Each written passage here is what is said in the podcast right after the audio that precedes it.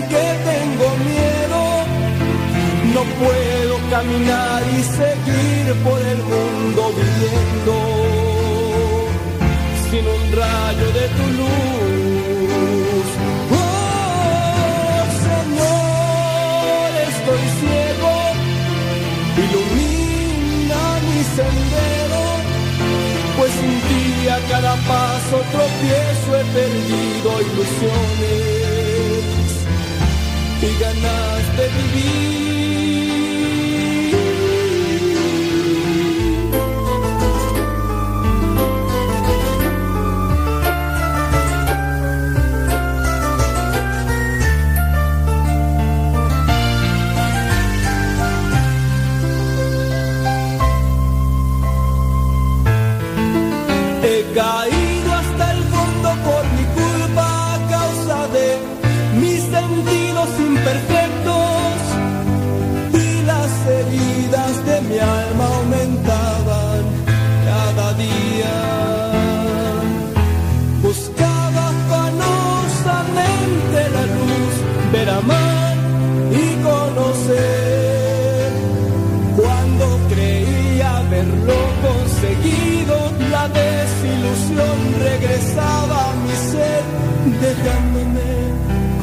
completamente solo, viviendo en mi oscuridad.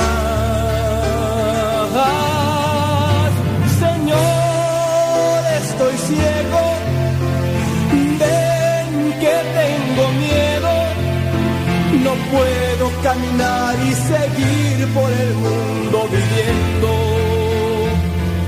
Sin un rayo de tu luz.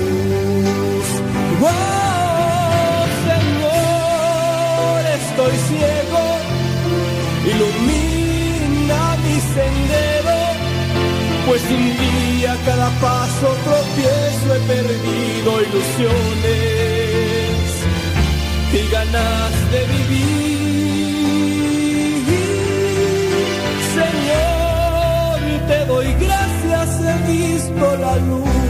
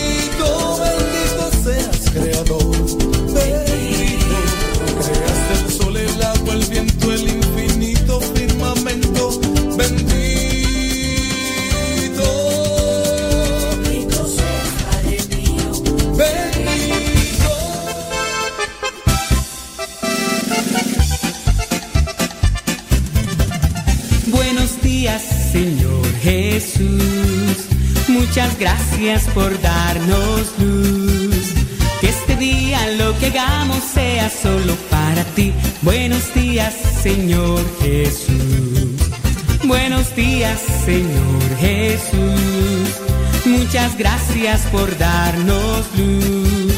Que este día lo que hagamos sea solo para ti. Buenos días, Señor Jesús.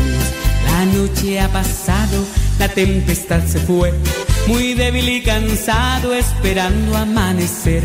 Pero al abrir mis ojos un rayo puedo ver, el sol brilla en el cielo, su luz ya puedo ver. Buenos días, Señor Jesús, muchas gracias por darnos luz.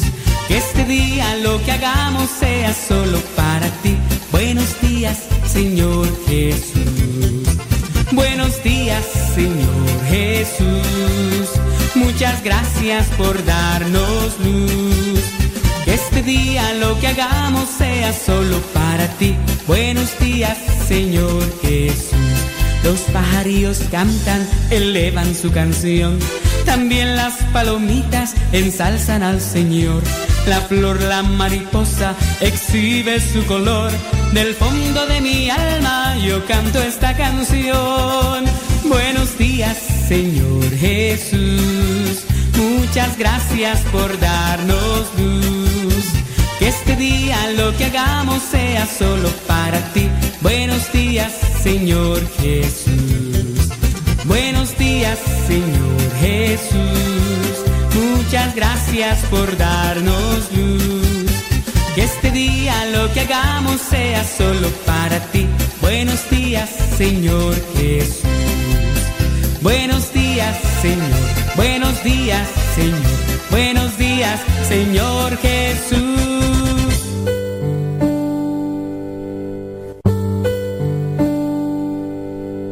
Salmo 23 El Señor es mi pastor, nada me falta. En verdes praderas me hace descansar y a las aguas tranquilas me conduce me da nuevas fuerzas y me lleva por caminos rectos, haciendo honor a su nombre. Aunque pase por el más oscuro de los valles, no temeré peligro alguno, porque tú, Señor, estás conmigo.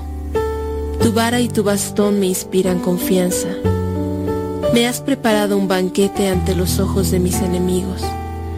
Has vertido perfume en mi cabeza y has llenado mi copa a rebosar. Tu bondad y tu amor me acompañan a lo largo de mis días, y en tu casa, oh Señor, por siempre viviré.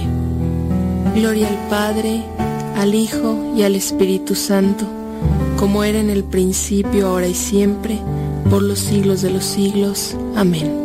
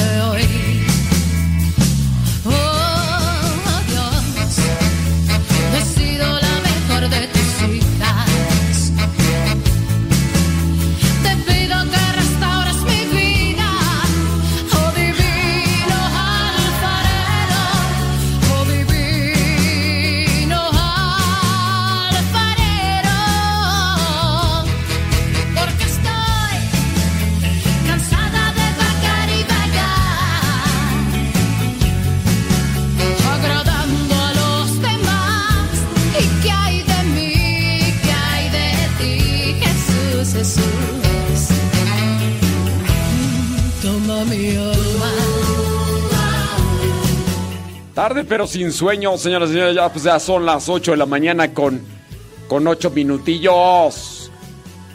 8 con 8 allá en California, que son las 7 con 8, hombre. Andamos ahí casi mero, mero. Nomás nos traemos una hora. Ya es día martes, ni te casas, ni te embarques, ni de tu casa te apartes, hombre. Saludos a todos los que andan ya en la Trabajación, hombre, aventándole duro solo a los que están echándole algo a la, tripa, hombre. Saludos a everybody in your home. Ahí estamos, criatura. Mándenos un mensajito, su comentario. Queremos, queremos compartir con ustedes este día 15 de, de agosto, día, la solemnidad de nuestras, eh, no, no, de la asunción de la Virgen María al cielo en cuerpo y alma. Por ahí ayer me preguntaban, ¿la Virgen murió o no murió? Sí, se murió. Sí, se murió. De hecho, se habla de una de un cuerpo incorrupto hasta cierto tiempo y después lo buscaron y ¿dónde está? Ya ya no está, pues ya no está, ya se fue al cielo. Se habla de una incorrupción del cuerpo e incluso de ahí viene lo que vendría a ser la la tradición de fue llevada al cielo en cuerpo y alma y esto ya desde el siglo segundo, ¿eh? estamos hablando ya de desde los primeros siglos, no es una cuestión que apenas salió hace un año, dos años, ¿no? De la Asunción ya se habla por ahí de que algunos tenían ahí el cuerpo incorrupto de la Santísima Virgen María y después incluso un rey por ahí junto con un rey cristiano, obviamente quería tener el cuerpo de, de la Virgen María en un lugar apropiado y pues ya no lo encontraron. Ya donde lo habían dejado ya, ya no más. Al ratito les ponemos más sobre esta solemnidad de la Asunción de la Santísima Virgen María. Saludos allá en... Ay, ay, ay, ay, se me van las cabras al monte y luego no regresan. Saludos allá unidos por Cristo y María, allá en Modesto, California, Stockton, La Merced, Manteca, Bakersfield. Saludos a Leonor. Saludos a Betty. Betty la vecina. Que andan, dice, en la chamba dándole duro, duro y tupido. Y entonces huracanados, déjame que acomode esta cuestión. 2, 3, 4, 5, 6, 7.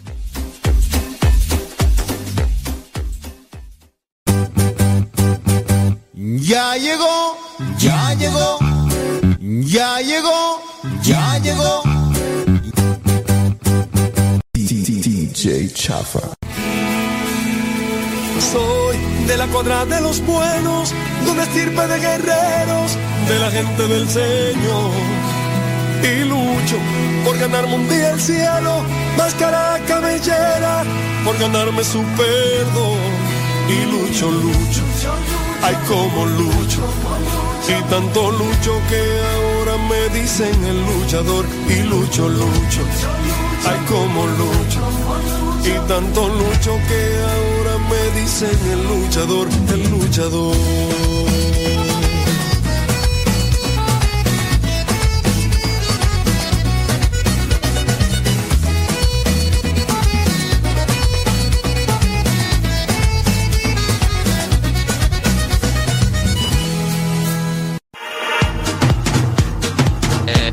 Me pregunta Guayumín que cómo estoy.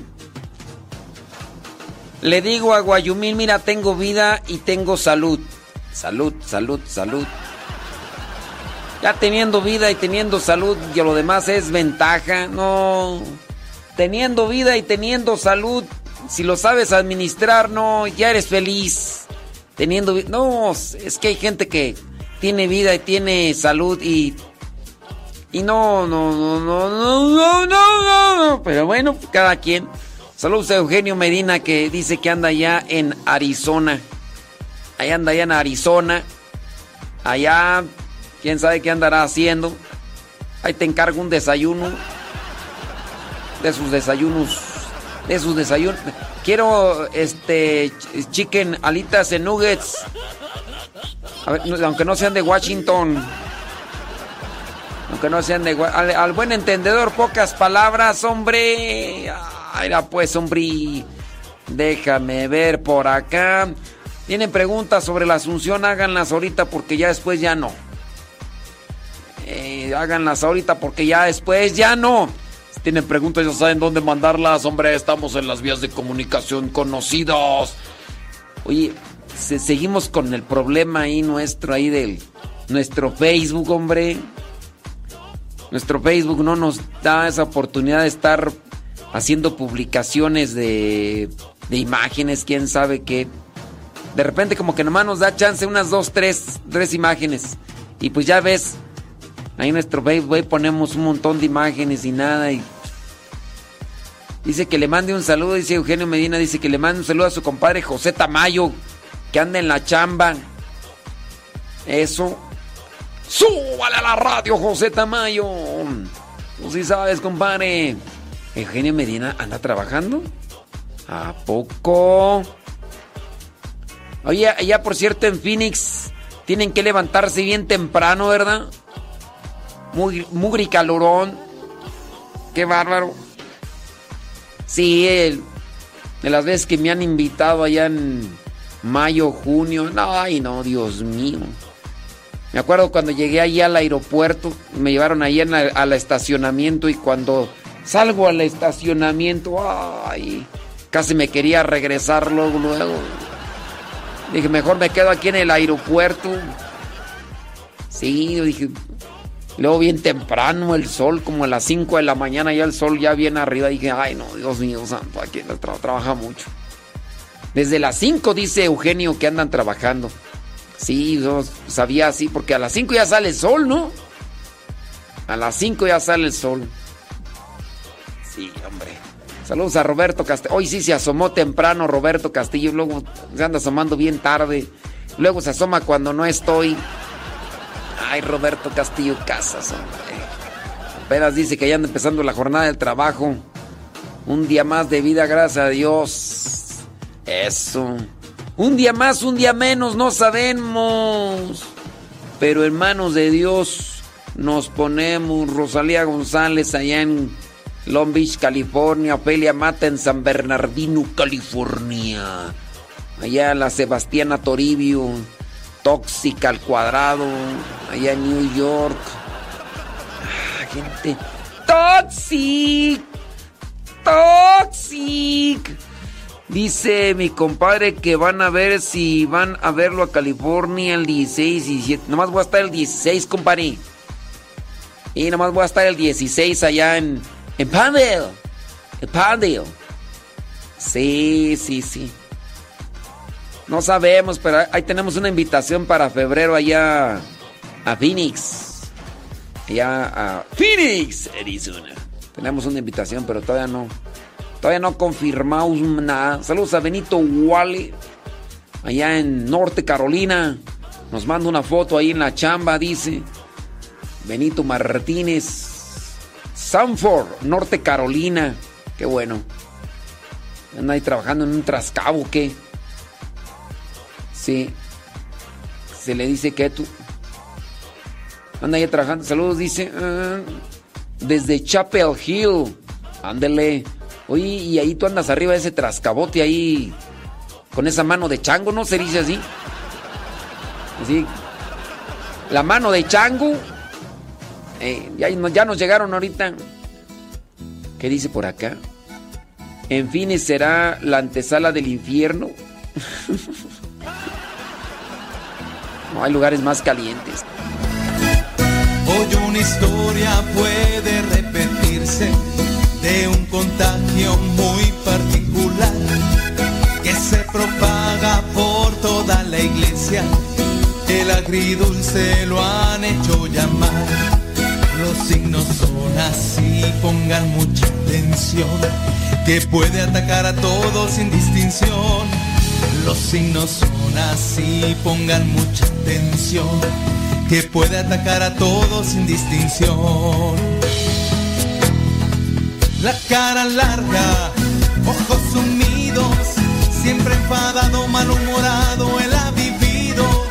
No tengo tiempo, soy ocupado, son muchas horas las que trabajo y estoy cansado. El agridulce llegó, el agridulce, a nuestra iglesia ha llegado el agridulce, el agridulce, papá, el agridulce a nuestra iglesia ha llegado el agridulce, el agridulce llegó el agridulce. A nuestra iglesia ha llegado el agridulce,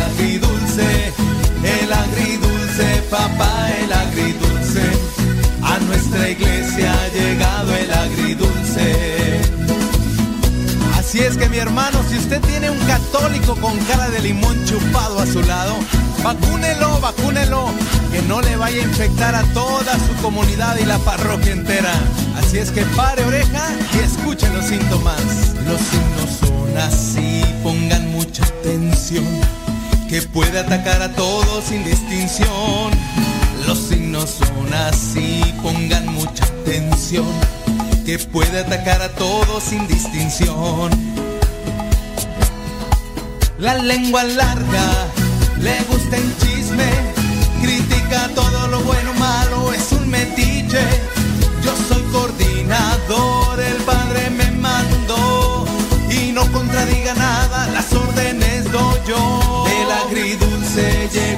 ¿Quién está allá en las en controles, allá en Unidos por Cristo y María? A ver si nos mandan un mensajito, hombre, para mandarles saludos. Que no digan que no, que no le cuenten porque a lo mejor le mienten. Ay, yo, yo mándele y mándele mensajes ahí a Roberto Castillo Casas y dice que no se escucha. ¿Ha de ser tu internet pichurriento? ¿O ha de ser tu, tu teléfono ahí, tu no sé en qué nos está escuchando? Roberto, no, ¿para qué hablamos? Pues si ni nos escucha. Mejor invita a Jesucristo pa' que te endulce. Católico no seas agridulce. Mejor invita a Jesucristo pa' que te endulce.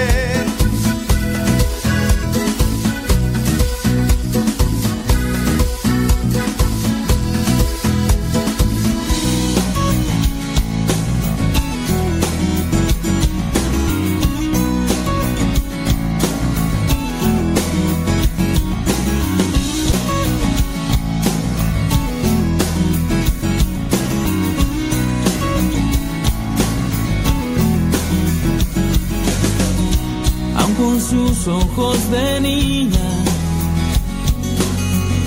y una belleza sin igual. Nos hablaba en el silencio con su corazón de mar.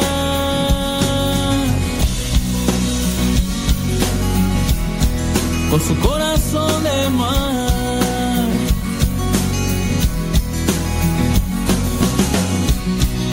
País es morena.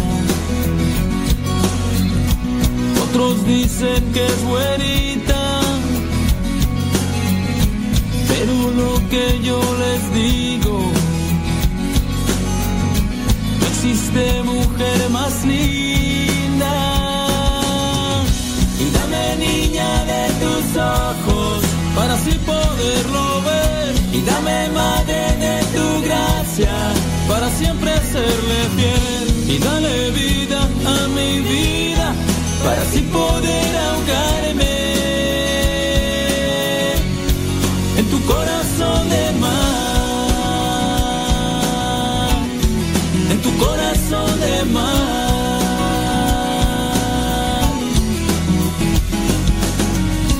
aun con sus ojos de niña belleza sin igual. Nos hablaba en el silencio, con su corazón de mar. Y dame niña de tus ojos para así poderlo ver. Y dame madre de tu gracia para siempre serle fiel. Y dale vida a mi vida para así poder ahogarme en tu corazón de mar, en tu corazón de mar.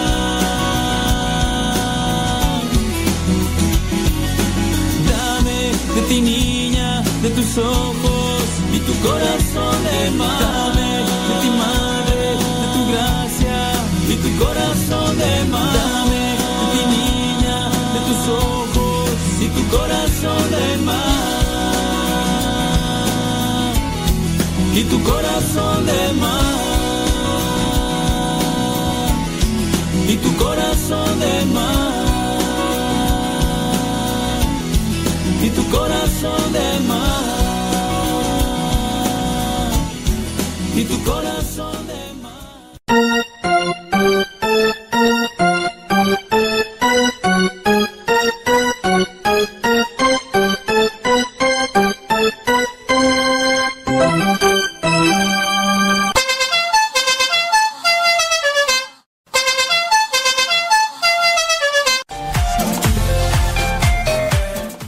Saludos a Guayumindos, alias Ramón Pérez, sonido. Zun, zun, zun, zun, zun, zun.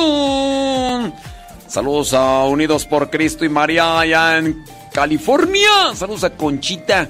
Dice que le mande un saludo. ¿A quién tú? Si es cierto, hombre. ¿A poco? No, no, no sabía yo. Saludos a Beatriz Pérez, allá en Oklahoma City. Saludos a Beatriz. Betty, la vecina. Saludos hasta Fontana, California. Marta Avilés. Allá hasta Los Ángeles, California está Guillermina Hernández. Guillermina Hernández, alias la Toxic. Toxic. Saludos, dice Nayibel Luna, que va allí con Caleb Diego. Saludos. ¿Dónde más tú? Dice por acá. Saludos a. ¿A quién tú? William dice, eh, ¿qué? Un saludo para su esposa Sibi. ¿Así se llama? ¿Sibi? Saludos a Mari, Ma- Mari Gamboa, allá en, en California. Dice. ¿A poco? Ay, Dios mío santo. Dice, explíqueme por favor lo del cuerpo incorrupto de la Santísima Virgen María.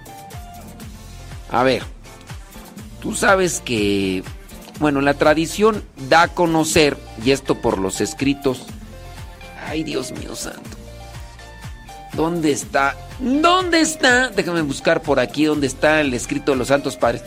La iglesia se apega a la Sagrada Escritura, pero también la iglesia tiene en común lo que es la tradición, la tradición oral. A esto se refiere lo que se decía desde los primeros siglos con relación a lo que son los sacramentos o en su caso los dogmas de fe. Si ya me preguntan que a qué edad falleció la Virgen María, no sabemos.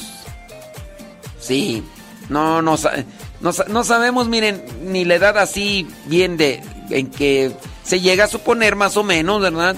Sobre la edad de nuestro Señor Jesucristo en la que falleció, pero de la Virgen sí no. Solamente, miren, notas ya complementarias. En los primeros siglos de la era cristiana, no se tenían en cuenta mucho esto de murió, pues todos se mueren, nacer, todos nacemos aquí, todos los que estamos en esta vida como seres vivos nacemos. Por eso es que no se registró el nacimiento ni siquiera de nuestro Señor Jesucristo. ¿Cuándo murió? No se sabe en realidad en qué año. Se llega a suponer, pero al final de cuentas, pues solamente son tradiciones que podrían estar conectadas en una forma más bien como de, de leyenda. No es algo así verídico que se pudiera eh, este, testificar o comprobar. No, no se puede, no se sabe. sobre el, la incorrupción del cuerpo de la Virgen María. Se habla que murió y su cuerpo quedó incorrupto. Se habla que después se quería tener el cuerpo porque era también la costumbre, la costumbre de los de los mártires, de los hombres que se habían entregado a Dios, se guardaban los cuerpos en las catacumbas. Esto en parte porque también muchos de los cuerpos que quedaban en el circo romano quedaban al intemperie y los animales eran los que se devoraban prácticamente el cadáver. Para que no sucediera eso, sucedió también como en el caso de Juan el Bautista, que después de que le cortaron la cabeza, los seguidores de Juan el Bautista fueron por el cuerpo para después darle sepultura.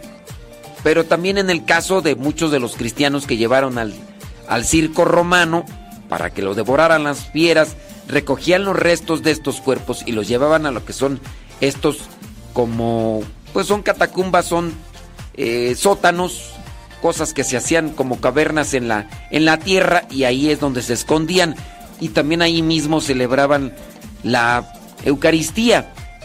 Se habla pues de que los cristianos convivían con los restos de aquellos que se habían entregado a Dios, que habían entregado su vida a Dios.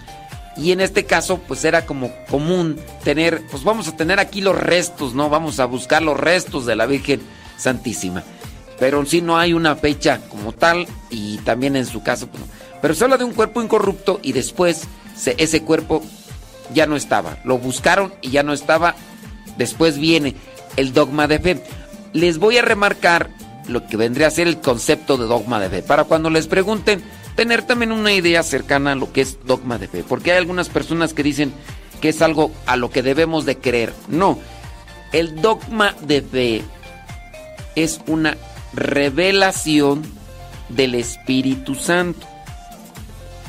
Lo que vendría a ser como que una tradición, una enseñanza, también es ya testificado, ratificado por el Espíritu Santo, revelación.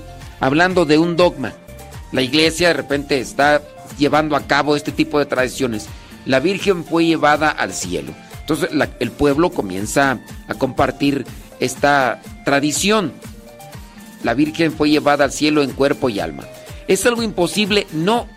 En, en la Sagrada Escritura se menciona que también el profeta Elías fue llevado en cuerpo y alma al cielo. De hecho fue un carro de fuego y ahí el testigo ocular, aún todavía estando con vida, Elías, el testigo ocular fue el profeta que quedó con lo que vendría a ser la parte también de su, de su espíritu y de su enseñanza, en este caso Eliseo. Eliseo, el profeta Eliseo fue el testigo. Entonces no es un caso así como que, ay, pero ¿por qué se llevó Dios a la Virgen? Podríamos mirar, déjame ver dónde está por aquí el escrito que les iba yo a leer, hombre. Ahí está, gente. Espérame tantito.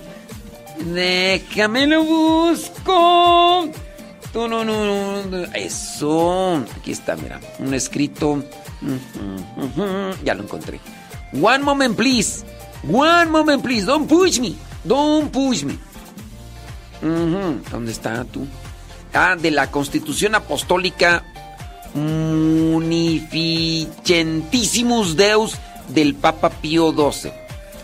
El Papa Pío XII dice, los santos padres y grandes doctores en las homilías y disertaciones dirigidas al pueblo en la fiesta de la Asunción de la Madre de Dios, Asunción es fue llevada al cielo, ascensión cuando uno sube por sí mismo. Ascensión subió por sí mismo, Asunción fue absunta, llevada fue llevada la Madre de Dios al cielo. Hablan de esto, de este hecho como de algo ya conocido y aceptado por los fieles, dice el Papa Pío XII, y lo explican con toda precisión, procurando sobre todo hacerles comprender que lo que se conmemora en la festividad de la Asunción es no solo el hecho de que el cuerpo sin vida, entonces la Virgen sí murió, el cuerpo sin vida de la Virgen María, no estuvo sujeto a la corrupción. El cuerpo no se corrompió. Los gusanos no le hicieron nada al cuerpo. sino también su triunfo sobre la muerte y su glorificación en el cielo a imitación de su Hijo único, Jesucristo. Enseñanza de la iglesia, el cuerpo, el cuerpo de la Virgen no sufrió corrupción. Tampoco quiere decir que en cuanto murió la Virgen Santísima, ¡shum! al cielo, no.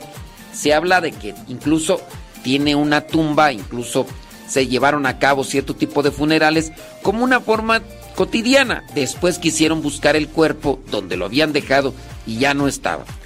San Juan Damasceno, el más ilustre transmisor de esta tradición de la Asunción, comparando la Asunción de la Santísima Madre con sus demás dotes y privilegios, ella, eh, San Juan Damasceno dice, convenía que aquella que en el parto había conservado intacta su virginidad, porque ahí también estamos hablando de eso, conservará su cuerpo también después de la muerte libre de la corruptibilidad.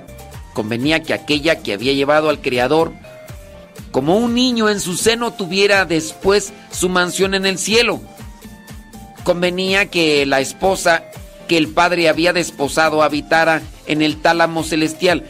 Convenía que aquella que había visto a su Hijo en la cruz y cuya alma había sido atravesada por la espada del, dolor, del que se había visto libre de en el momento del parto, lo contemplara sentado a la derecha del Padre. Convenía que la Madre de Dios poseyera lo mismo que su Hijo y que fuera venerada por toda criatura como madre y esclava de Dios.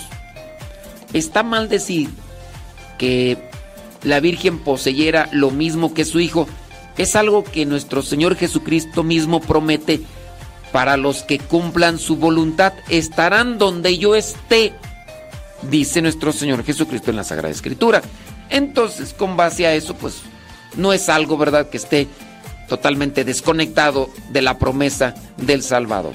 Entonces, se habla de la muerte de la Santísima Virgen María en el cuerpo como ser vivo.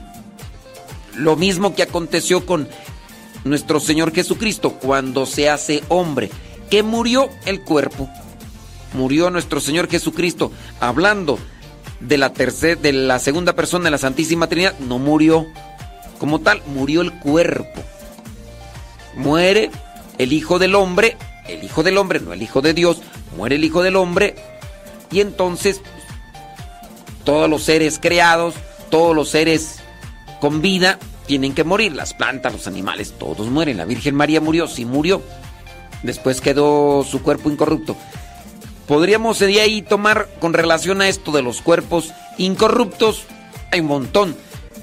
Por ahí en ocasiones las malas informaciones, las malas presentaciones, las malas noticias dan a conocer algo que no es no es verdadero. Por ejemplo, por ahí un muchacho, Carlos Acutis.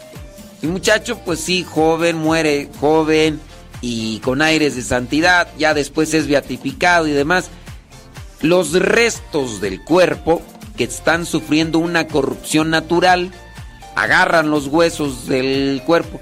Con la modernidad que existe ahora, llegan y hacen una figura de cera, una figura de cera con las características, porque se pueden hacer, ¿no? Pues ustedes van al Museo de Cera, de ahí encuentran ahí a los personajes, artistas eh, favoritos Ahí los encuentran. Bueno, pues hicieron una figura de cera de, Carlos Acuti, y, pero dentro de la figura de cera colocaron los restos del cuerpo que están sufriendo una corrupción natural. Cuando lo presentan, lo presentan en una vitrina de cristal, en una urna de cristal, y dicen, ¡uh! está incorrupto. No, no estaba incorrupto, solamente que faltó ahí más información y todo lo demás. Pero si hay cuerpos incorruptos, está el padre Pío de Pietrechina está Santa Bernardita. ¿Quién más está por ahí? Pues hay por ahí varios santos. Aquí en México tenemos por ahí, creo que hasta es solamente una parte de su cuerpo, del Beato Sebastián de Aparicio. De hecho está ahí en Puebla. Y no, no es que todo el cuerpo sea del Beato Sebastián de Aparicio, pero es una parte del cuerpo y, y hay por ahí otros santos. Entonces, esto es con relación a la asunción de la Virgen María. ¿Qué más podríamos decir con relación a esto que nos están preguntando?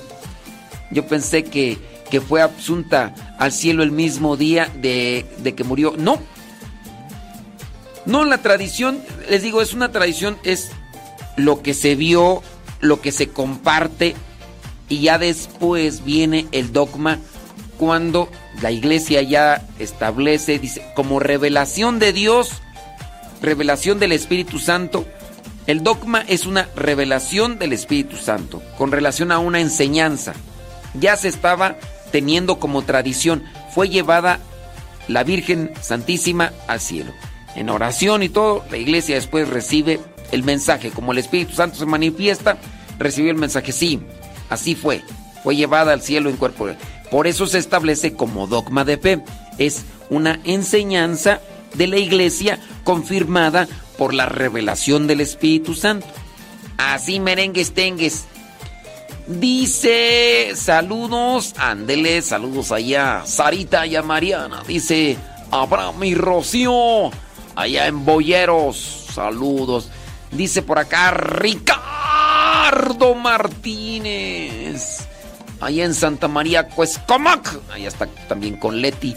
Mm, dice, ¿a poco? No, pues, con todo, no, no coman mucho, ¿eh? No coman mucho porque, más así, Nada con exceso, todo con medida. Déjame ver si por acá hay preguntas. Bueno, acá nos dicen, ¿a qué edad falleció la Virgen? Si ella tenía alrededor de 50 años cuando nuestro Señor Jesucristo subió al cielo. Eh, no sé. Esto se, se podría manejar solamente como tradición, aunque yo no lo he visto, ¿eh? Son, son cuestiones aproximadas, ¿no? Entendiendo que si nuestro Señor Jesucristo más o menos muere a la edad de que 33 años, a la edad de 33 años, ahí se encuentra todavía presente la Virgen Santísima. Tiene 33 años nuestro Señor Jesucristo. Agrégale que ella pudo haberlo tenido cuando tenía 16 o 17. Entonces, 33 más 15 ya ahí son 43, 40 y tantos. Entonces es más bien como que un aproximado, una, una teoría de más o menos cuántos años pudo haber tenido. También teniendo en cuenta lo que vendría a ser la edad más o menos en la que moría la gente en aquellos tiempos por falta de medicinas, falta por las enfermedades, aunque no había tantas. ¿Por qué? Porque pues no había no, no, había tanta migración. El problema es cuando comienza uno a brincarse de un lado para otro y te llevas virus, te llevas gérmenes, te llevas bacterias y te llevas enfermedades. Por ejemplo, aquí, cuando vienen de España, aquí a México, pues muchos de los que estaban aquí naturales no tenían enfermedades ni tenían nada de eso. Y, y pues ándale. ¿Qué onda, Gustavo Tapia? ¿Qué onda? ¿Todo bien o qué? Bueno, órale. Entonces, esa es la cuestión. Entonces, como no había tanta migración, pues no sé. No se compartían las enfermedades como tal, pero sí sería más bien como que un aproximado. Pero no podríamos decir, a esa edad murió, porque no, no hay. No hay realmente una fecha. ¿Qué pasiones, Gustavo? Eh. Ah, sí es cierto. Ahorita, espérame nomás tantito, hombre, ahorita. Aquí acomodamos. Deja encontrar aquí unos elementos más sobre. Sobre el. De una vez, pues ya. Es que es un tema del cual a veces hay muchas dudas. De que si murió, que si no murió, que no sé qué, que no está más. Déjame por aquí unos escritos, aquí sí. Zum, zum, zum, zum, zum, zum. La asunción de la Santísima Virgen María al cielo es un dogma de la fe, de, de fe de la Iglesia Católica que sostiene que al final de su vida terrenal María fue llevada en cuerpo y alma al cielo. Ok. Dogma de fe. Este fue declarada dogma de fe por el Papa Pío XII el primero de noviembre del año 1950 en la Constitución Apostólica Munificentísimos Deus. Número 2. Es una tradición antigua. Aunque la asunción no está mencionada en los evangelios, hay indicios de esta creencia en textos y la tradición oral de la iglesia desde los primeros siglos. Ya después, estamos hablando del año 1950, se establece ya como dogma de fe. Fíjense, o sea, desde el siglo segundo ya se tenía en cuenta esto de la asunción y es algo que se tiene presente. Recordar. Ahora, ustedes dirán, bueno, la Virgen Santísima privilegiada, pues no, todos somos privilegiados porque la promesa es para todos. La Elías fue llevado al cielo en cuerpo y alma. Ok, esa promesa es para todos. Cuando llegue el final, que no va a estar, que no está cercano para que no se angustien ustedes, ¿no? Para que no le anden creyendo a los testigos de Jehová. Cuando llegue el final, todos los que estemos aquí, si estamos con vida, pues ya, así, no habrá necesidad, van a ser llevados al cielo. Otros van a ser al infierno. Pero cuando llegue lo que es la parucía, el final de, de los tiempos, entonces no vendría a ser algo así como que, ¿y qué onda? Este, ¿por qué nada más ella? ¿Por qué nada más el profeta Elías? Es una promesa para todos. Vamos a resucitar en un cuerpo, en un cuerpo glorioso. Vamos a resucitar en un cuerpo glorioso y entonces la promesa es para todos. No, no quiere decir que nada más ella, uy, ya, y ella de qué privilegios goza. Pues nada, pues nomás con que cumplió la voluntad de Dios, es la madre de Salvador y, ya. Pero eso de, de subir al cielo en cuerpo y alma. Ok, nuestro cuerpo llega a deteriorarse. Muy bien. El cuerpo sufre corruptibilidad. El cuerpo se va a deteriorar, se va a corromper. Pero después, si es que cumplimos con la voluntad de Dios, vamos a resucitar en un cuerpo glorioso. Un cuerpo glorioso que no va a ser afectado por cuestiones materiales, por la temporalidad, por el espacio. No, cuerpo glorioso que puede atravesar aquí y allá. Y yo sé que para algunos todavía sufriendo los apegos de la vanidad van a preguntar, ¿y, y cuando resucite, si es que resucito, voy a resucitar en mi cuerpo de 15 años o en mi cuerpo así ya todo desgastado como lo tengo ahora? Pues miren, ese tipo de pensamientos solamente denotan que no nos hemos dejado conquistar por Cristo. Todos estamos apegados a la vanidad. Ya, despéguense de eso. Si no, si no nos despegamos de la vanidad, no vamos a alcanzar el cielo.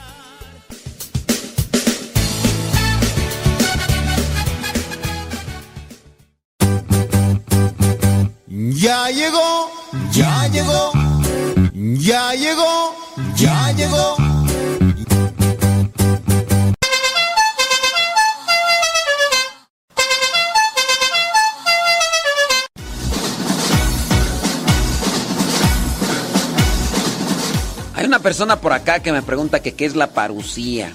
Véngame Dios. Gracias por preguntar porque pues si uno no sabe, pues uno tiene que preguntar. Si no pregunta uno, se queda igual que antes, criaturas. Vámonos rápidamente, solamente. Por lo que mencionamos, ¿no? De cuando llegue la parucía. Y dice una persona, discúlpeme.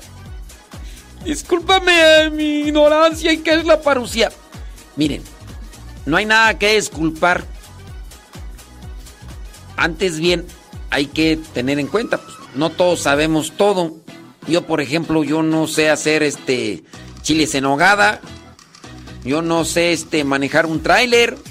Ni modo que me ande disculpando. Discúlpenme. Discúlpenme porque yo no sé manejar un tráiler. Pues Dani dice, pues no, o sea, pues sí, o sea. Y en dado caso yo, yo pediría que me disculpen cuando yo no me sé el Padre Nuestro. Bueno, sí me lo sé pues, hombre. De lo que sí me disculpo es de que, pues, no es que no lo sepa, pero es que la memoria me, falla. Ya después del COVID, uno se reseteó y uno le quedó ya ahí la mente más este, estartalada que antes. Y ahí sí yo ofrezco una disculpa porque, pues, de repente se olvidan las cosas y, ya más.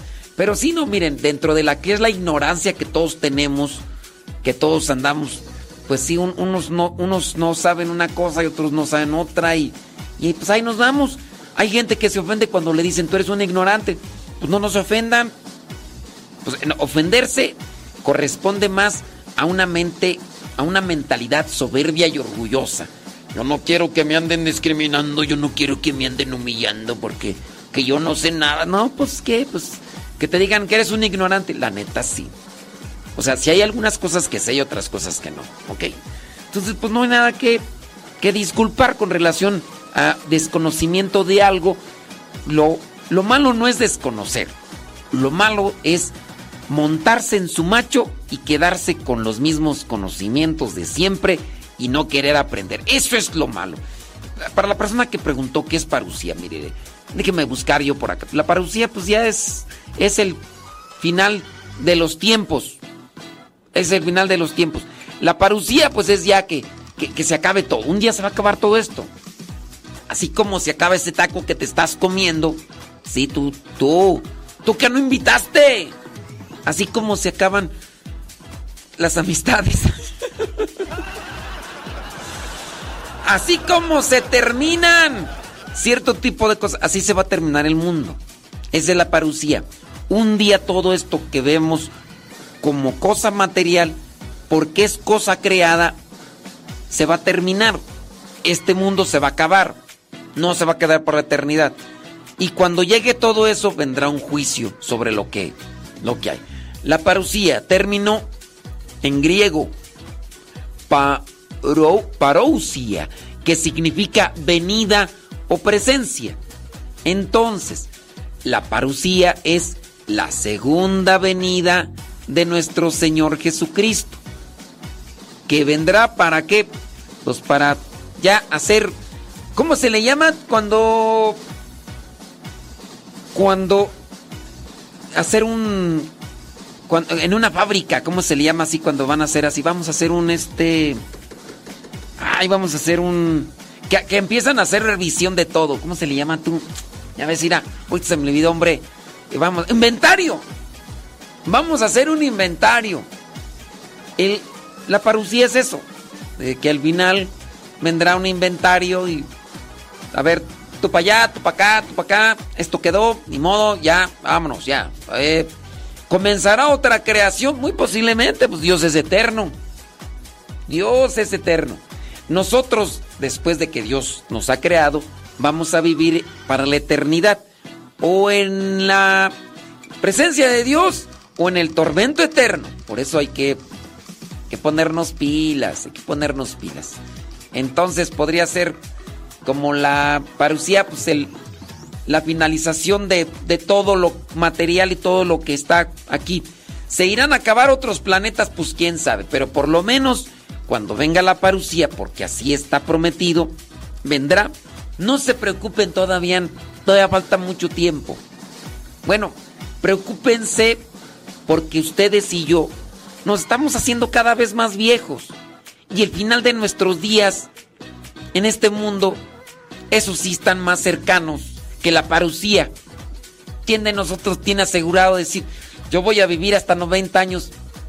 Nadie lo tiene asegurado. Decía yo del COVID. Con el COVID. ¿Quién lo tiene asegurado? ¿Quién? Llegó el COVID. Agarró a algunos mal acomodados en cuestión del sistema inmunológico. Algunos de ellos hasta deportistas. Pues sí, deportistas. Pero con el sistema inmunológico, el sistema de defensas bajo y ¡zas! Cayó. pero, pero para allá vamos todos. Unos se van a adelantar hoy. ¿Quién sabe de ustedes, de los que nos están escuchando o yo, nos vayamos a adelantar? Ni, ni digamos, ni Dios lo quiera. Oh, pues hasta el mismo Hijo de Dios tuvo que pasar por ese trance. Miren, que no nos angustie el morirnos, que nos angustie no saber vivir esta vida. Eso sí es lo que nos debe de angustiar. Porque hay gente que camina por la vida desgraciando los momentos y las etapas de vida de otros. Eso sí. Entonces, hay que vivir cumpliendo con la voluntad de Dios, viviendo en paz, viviendo en tranquilidad y ya que si llega mañana, que si llega pasado, que si llega cuando llegue. Yo, cuentas claras, chocolate espeso, ¿cómo va tú? Cuentas claras. Pues eso, hombre, ya, ya, ya me revolví todo. Si es, si es, gracias José Miguel, gracias. Sí, así efectivamente. Mm, déjame ver por acá. ¿Quién más? ¿Quién más comenta? Si es cierto, hombre. Tienes toda la razón.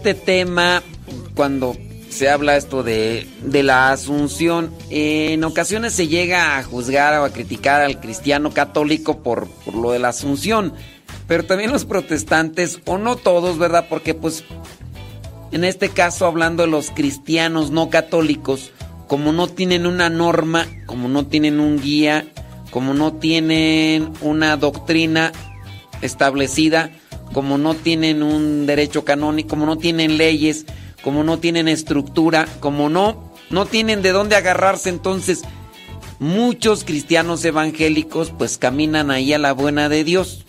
Cristianos no católicos caminan ahí a la buena de Dios. Unos son buenas gentes, otros son mulas, así como tunas en San Luis.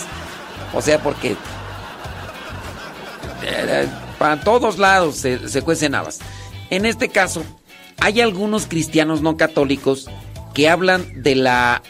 ¿Cómo le llaman tú? Del... De la... ¡Ay! Se me va el término. Que hablan que de ese momento. De, de la... ¿Cómo se le dice tú? De la... ¡Ay! Se me va el nombre. De la... De la... Ay, se me va el nombre. De... Ay, lo traía hambre y lo iba a decir. Por eso lo iba a decir, ¿vale?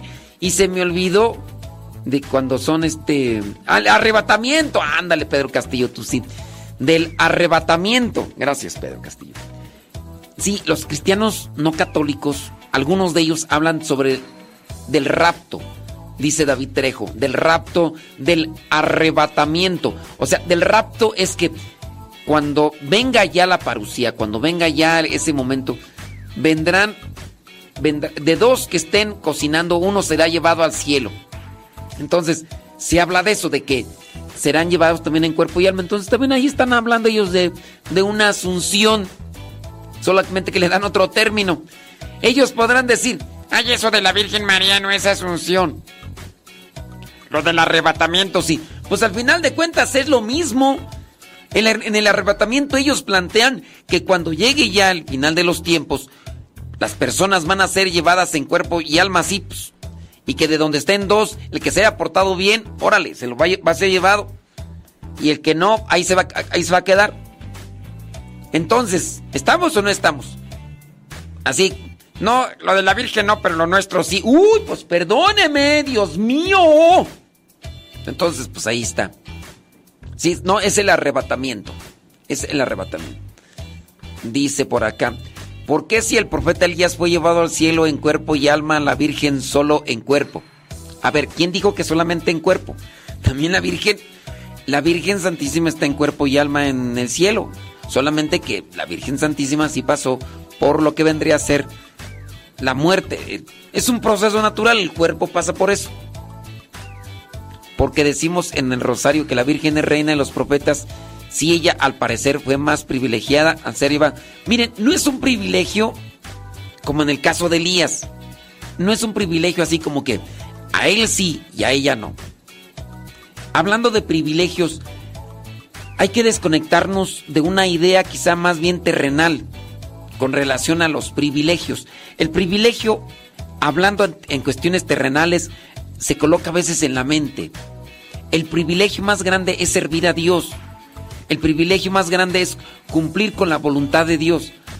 Pero hablando ya en un sentido cristiano, en el sentido humano, como incluso lo veían los apóstoles, cuando, cuando tú estés en tu reino, ponme a mi derecha y a mí a mi izquierda, dicen aquellos hermanos. Esos son meramente privilegios todavía mundanos. De que si es un privilegio que, la haya, que se haya llevado Dios en un carro de fuego a Elías, pues ese es un privilegio desde la vista humana. No quiere decir que Elías sea más grande que, que la Virgen María, quien incluso, hasta hablando de los hombres, el mismo Jesús dice que entre los hijos del hombre no hay profeta, no hay más grande profeta que Juan el Bautista, ni siquiera. Fíjate, Elías pudo haber hecho muchas cosas, incluso hasta derrocar a lo que son los sacerdotes de Baal.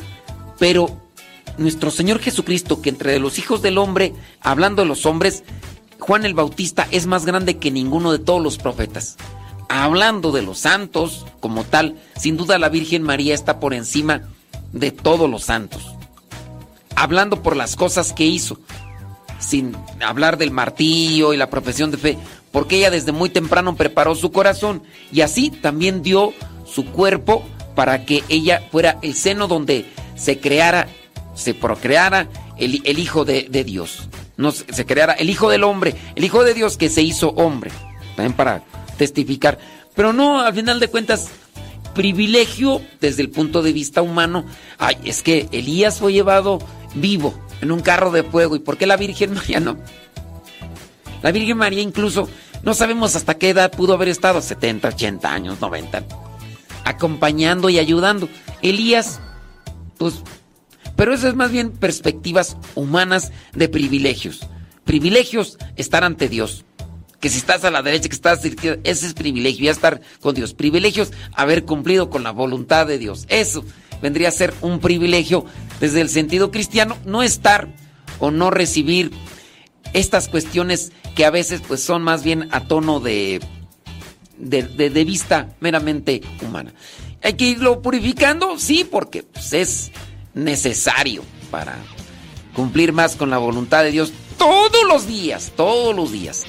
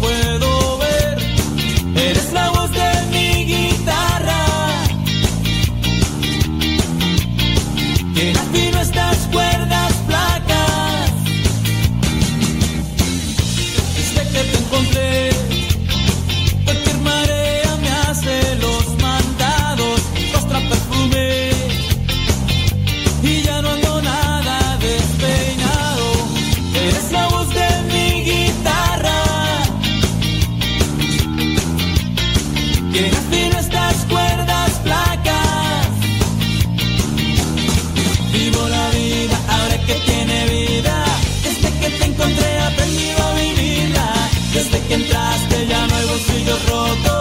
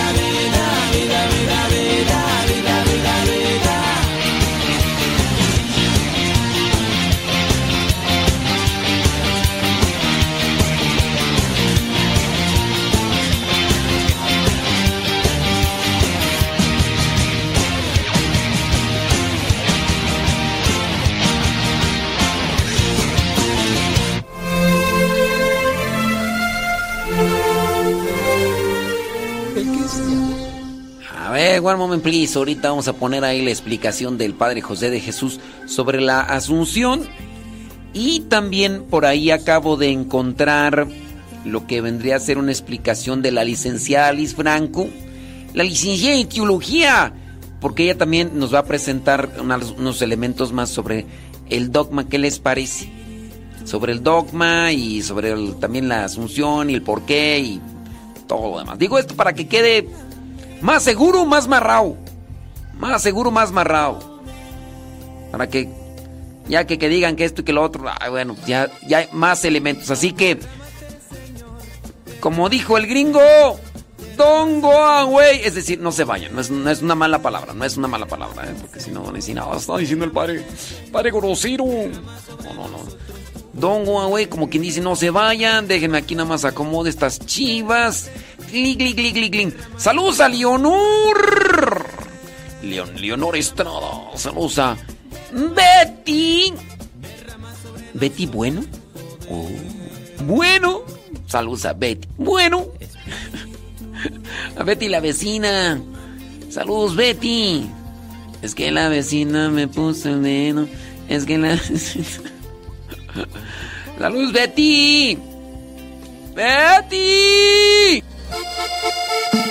Derrámate Señor, derrámate Señor, derrama sobre nosotros tu poder. Derrámate Señor, derrámate Señor, derrama sobre nosotros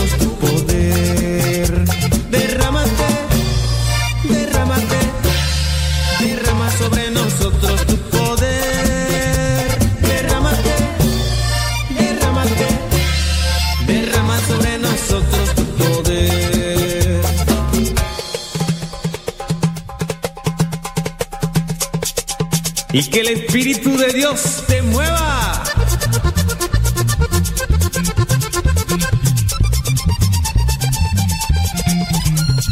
Oh Señor, derrámate.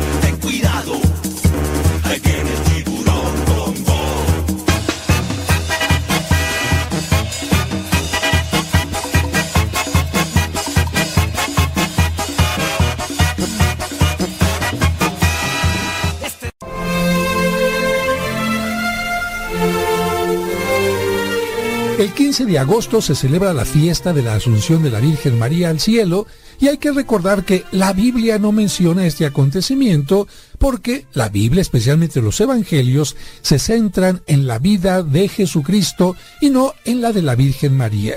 Sin embargo, existe información muy antigua que menciona que cuando murió la Virgen María, o como se dice más correctamente, cuando terminó su etapa terrena, los apóstoles tuvieron sentimientos encontrados. Por una parte sentían tristeza al no tenerla ya con ellos en la tierra, pero por la otra se alegraban porque se reuniría finalmente con Jesucristo. En Jerusalén su entierro parecía más una procesión de Pascua que un funeral. Todos cantaban con la firme esperanza de que ahora tenían una protectora en el cielo para interceder por cada uno de los discípulos.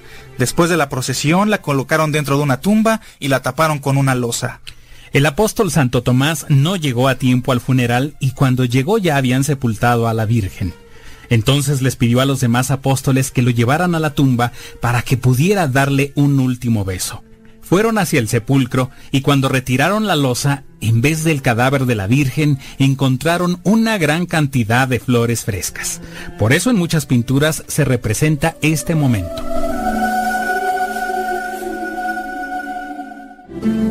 Verbo utilizas para cuando vas a subir una montaña o para cuando vas a subir unas escaleras, por ejemplo? El verbo ascender. Esta palabra ascender significa estar en una parte baja e ir subiendo poco a poquito y se utiliza para ascender a una montaña, ascender de puesto, ascender de calificaciones. Todo esto tiene que ver con estar subiendo a un grado superior. Y existe otra palabra que a veces se confunde. No es lo mismo la palabra ascensión, que significa subir, que la palabra asunción. Y esto te lo digo, querido amigo o amiga que nos escuchas, porque encontramos nosotros iglesias también dedicadas a la Inmaculada Concepción, pero también a la Virgen de la Asunción. Y en este sentido, algunas gentes empiezan a confundirse y a decir, yo voy a la ascensión de la Virgen o a la asunción de la Virgen. Piensa un poquito, la ascensión de la Virgen o la asunción de la Virgen. A lo mejor tú me contestarías diciendo que se trata de lo mismo, ¿no? Porque se trata de que la Virgen está subiendo a los cielos. Solamente que hay una gran diferencia. La gran diferencia está en que la palabra ascensión la utilizamos dentro de la iglesia únicamente para Jesucristo. ¿Por qué? Porque Jesucristo sube, él por su propia cuenta, a los cielos. Él tiene el poder para subir a los cielos. Por eso la fiesta de Jesucristo es la ascensión de Jesucristo a los cielos. ¿Qué significa asunción? ¿De dónde viene la palabra asunción? ¿De qué verbo viene la palabra asunción? Viene de un verbo llamado asumir. Y la palabra asumir significa tomar. Por ejemplo, si yo asumo un cargo, significa que estoy tomando un cargo. Si yo asumo que conozco algo, significa que conozco perfectamente algo. Si yo asumo una responsabilidad, significa que estoy tomando una responsabilidad. Bien, pues lo que quiere decir este verbo dedicado a la Virgen es que la Virgen en el momento de su muerte, ella no subió a los cielos por su propia cuenta. Ella fue tomada por Dios y Dios es el que la lleva a su presencia. ¿Por qué? Pues porque la Virgen María no tenía el poder para subir por su propia cuenta a la presencia de Dios. Necesitaba que Dios la tomara, la hiciera suya y después la llevara a su presencia. Así que ahí está ya esta clara diferencia entre ascensión y asunción. Oiga, yo le quiero hacer una pregunta. ¿La Virgen María murió o no murió? Muchos teólogos decían que la Virgen María, ya que se unió a toda la humanidad, porque ella fue solidaria con todos, tendría que haber muerto. Y en este caso dicen ellos en su pensamiento, si Cristo, que fue el Hijo de Dios, murió, ¿cómo que la Virgen María no iba a morir? Así que un buen punto. Si Cristo, que es el Hijo de Dios, murió, ¿por qué la Virgen María no iba a morir? Ese es un punto muy importante. Pero encontramos también otro punto muy importante en la siguiente pregunta. ¿Quién, a quién le llegó la muerte primero? En el caso de que la Virgen María haya muerto. ¿Quién murió antes de quién? ¿Murió antes de Cristo la Virgen o murió Cristo antes de la Virgen? Cristo estuvo acompañado por su madre junto a la cruz, entonces es evidente a todas luces que muere primero Jesucristo. Hubiera sido algo totalmente distinto este problema del que estamos hablando si la Virgen María hubiera muerto primero que Cristo. ¿Por qué? Por lo siguiente. Vamos entonces paso por paso. Nos dice la Sagrada Escritura que la muerte entra al mundo a consecuencia del pecado. Es decir, Adán y Eva no iban a morir. Mientras se mantuvieran en la gracia de Dios, ellos iban a estar eternamente vivos en la presencia de Dios, algo como para lo que nosotros es ahora el paraíso, la vida eterna. Así que Adán y Eva no iban a morir, iban a vivir eternamente felices en la presencia de Dios, pero en el momento en que ellos desobedecen a Dios, en el momento en que cometen pecado, viene la muerte como parte, como consecuencia del propio pecado. De tal manera que cualquier persona descendiente de Adán y Eva que tiene un pecado, forzosamente tiene que morir. Pero aquí alguien podría detener el programa y decir, oiga padre, usted lo ha dicho muy claramente, cualquier persona que haya muerto y que haya tenido pecado, pero si la Virgen María nació sin pecado, fue concebida sin pecado y murió sin pecado, entonces ella no tendría que morir. Y ahí entonces ya tenemos un punto para poder reflexionar. Si la Virgen no tuvo ningún pecado, no tuvo que morir. Y alguien dirá, oiga padre, pero si Cristo tampoco tuvo ningún pecado, entonces ¿por qué Cristo sí muere? Bueno, la razón es la siguiente. La Virgen María no puede redimir a la humanidad. Si la Virgen María se hubiera sacrificado en la cruz, ella era una mujer, la mejor de todas, pero finalmente no era Dios, y no podía redimir ella con su muerte a la humanidad. En cambio, sí se necesitaba que un hombre pudiera morir por toda la humanidad para que este sacrificio pagara, vamos a decir, la deuda que toda la humanidad tenía con Dios. Y el hombre que tenía que morir tendría que ser totalmente puro para que Dios aceptara esta ofrenda. ¿Quién de los hombres es totalmente puro? ¿Quién de los hombres no tiene ninguna falta? ¿Quién de los hombres nunca se ha alejado totalmente de Dios? Ninguno. Entonces, lo que pasa es que si no existía este hombre que muriera por toda la humanidad totalmente limpio y puro, la humanidad se seguiría totalmente encerrada en su pecado. Esta es la razón por la cual Jesucristo tiene que hacerse hombre para morir por toda la humanidad. Y al morir por toda la humanidad como hombre y al mismo tiempo habiéndose hecho Dios para que los hombres comprendiéramos su mensaje, libera a toda la humanidad.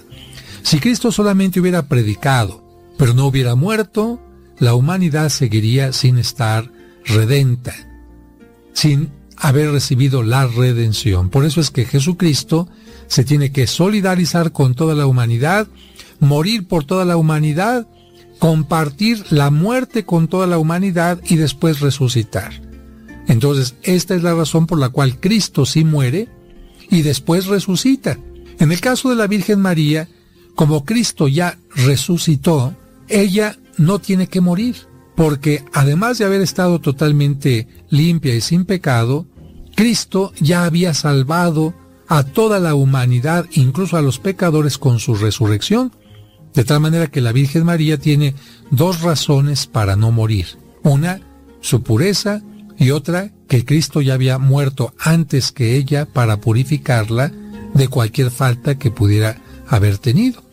Entonces lo que dice la teología es que la Virgen María se queda como dormida y en ese momento en que va a morir, diríamos así, es cuando Dios la toma, la lleva a su presencia y entonces es la Virgen María la primera de todos los seres humanos que da un testimonio de que Dios no quiere que tengamos la muerte, sino que tengamos la vida eterna. Solamente que el gran problema es que ninguno de nosotros nos podemos parecer a la Virgen María en cuanto a obras, porque muchos de nosotros, lejos de decirle a Dios que sí en todo momento, pues hemos cometido momentos de traición a su palabra, a su amor y cosas así.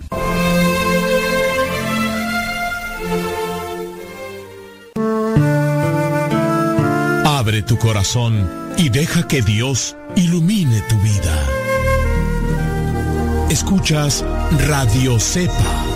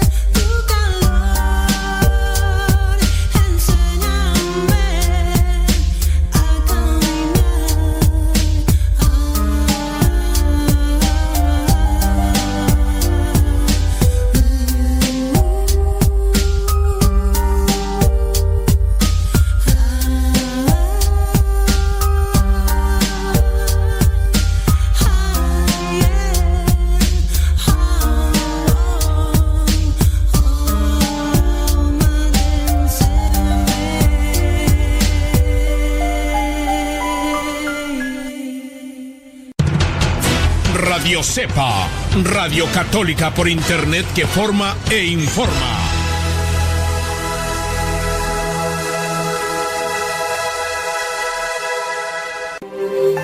¿Cómo olvidar el día en que te conocí? Nuestras almas se encontraron. Una bella amistad se convirtió en amor. No cabe duda que fue Dios quien nos unió. Desde aquel día no dejo de pensar en ti. Cada detalle tuyo me cautiva. Te convertiste ahora en parte de mí. El podcast En pareja con Dios presenta Después de la infidelidad, cómo sanar una confianza que ha sido fracturada. Hoy Dios une nuestras vidas y nos da su bendición. La confianza que se tiene dentro de la pareja es elemental para tener una relación sana. Cuando ésta se daña, el dolor y la decepción hace que sea complicado poder restaurarla. Ahora te vamos a compartir algunas ideas, consejos que podrían ayudarte para fortalecer sobre todo la honestidad, el amor y el respeto para que aquello que se ha fracturado con una infidelidad pueda nuevamente reintegrarse. El matrimonio no es algo fácil, puede ser un sueño hecho realidad de momentos hermosos o puede volverse una pesadilla diaria. Como seres humanos no somos perfectos, pero no es excusa para dañar a la pareja y también a la familia, porque también se daña. La confianza que se tiene dentro de la pareja es elemental para tener una buena relación. Entonces hay que trabajar constantemente para restaurar esa confianza. Pienso que todos pasamos por diferentes etapas en nuestra vida. Así también en el matrimonio. Dejan de ser dos para ser uno. Y también en el matrimonio se tiene que pasar por estas diferentes etapas. De alguna u otra forma, tienen que sentir en algún momento que no pueden confiar en la persona que aman por diferentes circunstancias. Hay muchos tipos de infidelidades y alguno de ellos puede fracturar la confianza. He vivido de cerca muchos casos de familias que se han dañado, se han perjudicado con la infidelidad. También donde han existido mentiras de todo tipo y existe, obviamente, resentimiento y con base a esto solamente se demuestra que esa herida que se causó no ha podido sanar. El dolor por el que pasan, obviamente, los hijos y el trauma que pueden sufrir no tiene límite, no tiene medida, no tiene manera de poder considerarlo. Ellos son los que más sufren. Vámonos a algunas ideas que podrían servirte para sanar esa confianza que ha sido fracturada después de la infidelidad. Número uno, confrontación y honestidad. Se debe decir todo después de que se ha sido infiel. Si tu pareja te engañó, te mintió, dijo que iba a hacer algo que no hizo, sufre, puede ser, de una adicción o dice posiblemente que ya no te ama, este es el momento de sacar los trapitos al sol y decir las cosas de frente. Es la confrontación. Ocultar las cosas es negar una herida o impedir que sane. Cuando no se quiere aceptar la culpa, aunque sabes que tu pareja cometió una falta, es mejor tener paciencia y analizar la situación. Algunas veces pensamos mal o es fácil adelantarse sacar conclusiones antes de saber realmente los hechos. Confrontación y además ser honestos. Algo no está caminando bien. Tienes que confrontarlo aunque te duela, aunque pienses que las cosas no van a terminar bien. Tiene que haber honestidad. Pero una de las cosas importantes, humildad. Se tiene que dejar a un lado el orgullo. Después de un engaño y de sufrir una decepción, el orgullo se hiere también. Esto no quiere decir que tengas que humillarte totalmente hasta pedir de rodillas que tu pareja deje de mentirte.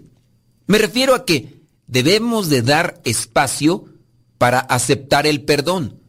Si tú cometiste la falta, mostrar humildad a tu pareja va a hacer que pueda sanar más rápido la herida causada. Otra cosa que debes de agregar para sanar esa herida y recuperar o reestructurar la confianza. comunicación, obviamente. Siempre se debe tener buena comunicación para poder restaurar la confianza, expresar los sentimientos y el dolor. Es el momento de hablar. No te guardes, en este caso, esas cosas que tienes que decirle a tu pareja. No tengas temor de decir lo mucho que te lastimaron las acciones que cometió tu pareja. No es momento para hacerte la valiente o hacerte el valiente y guardarte todo. Tienes que hablar para que te escuchen. Aquí es donde viene la comunicación, que es muy importante. Guardar las cosas pensando que así se va a poder sobrellevar el asunto puede ser muy perjudicial. Siguiente consejo.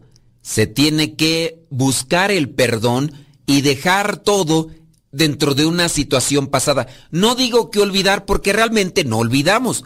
Si se ama a la pareja, deben perdonarla con el corazón. Es contraproducente decir, te perdono y luego andarse recordando cada rato las faltas cometidas. Regularmente se hace cada vez que tienen una pelea. Si no están listos para perdonar, porque quizá te lastimó mucho, intenta simplemente no decirlo hasta que lo sientas de verdad, pero tienes que buscar también algo que sane tu corazón. Perdonar es un acto del corazón y se necesita la fuerza de Dios para poder perdonar a la otra persona. Cuando puedes recordar el pasado sin sentir sufrimiento, entonces has sanado y a su vez has perdonado. Ingrediente fundamental para poder sanar esa confianza, el amor. El amor y la confianza son muy buenas amigas. Si solo tenemos una de ellas, amor o confianza, la otra puede desgastarse fácilmente. Tienen que ir a la par, amor y confianza. Después de que tu pareja y tú han pasado por un momento doloroso y donde se necesita reiniciar la relación, empiecen de nuevo con citas para construir la relación, procurando demostrarse mucho que tienen ese deseo de restaurar su relación, su amor, su cercanía, su confianza. Ya hemos hablado de lo importante que son las citas periódicas dentro del matrimonio, así que considérenlo. Otro elemento importante es la paciencia. Es mejor esperar un tiempo para restaurar tu relación. No te desesperes, esperes. No es bueno tomar decisiones cuando se está molesto o molesta.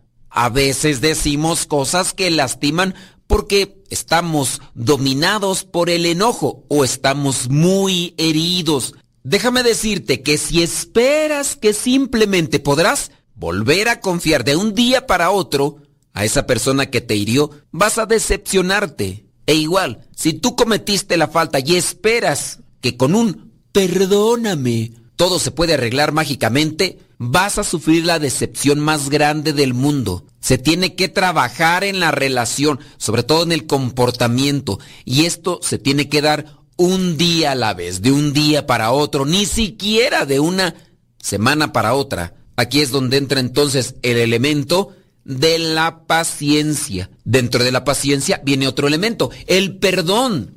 No insultar y no herir a tu pareja. Es mejor evitar los sobresaltos o las burlas, tomar todo en serio y no a la ligera. La relación que tienes con tu pareja es la más sagrada que puede haber dentro de la relación de los seres humanos.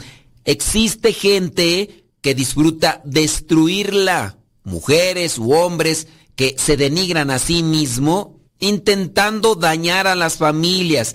Y ya se involucra a la mamá, ya se involucra al papá, involucra a las hermanas, a los hermanos.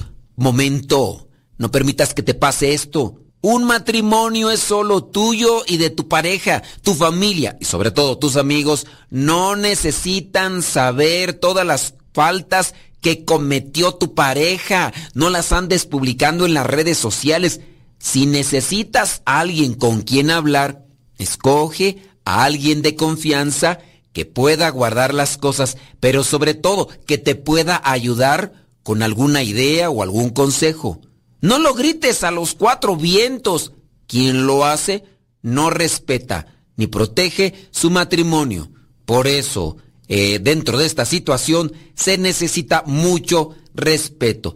Si actualmente vives desconfiando de tu pareja, quiero decirte que sí se puede volver a confiar mientras exista amor de parte de los dos. Todo se puede lograr.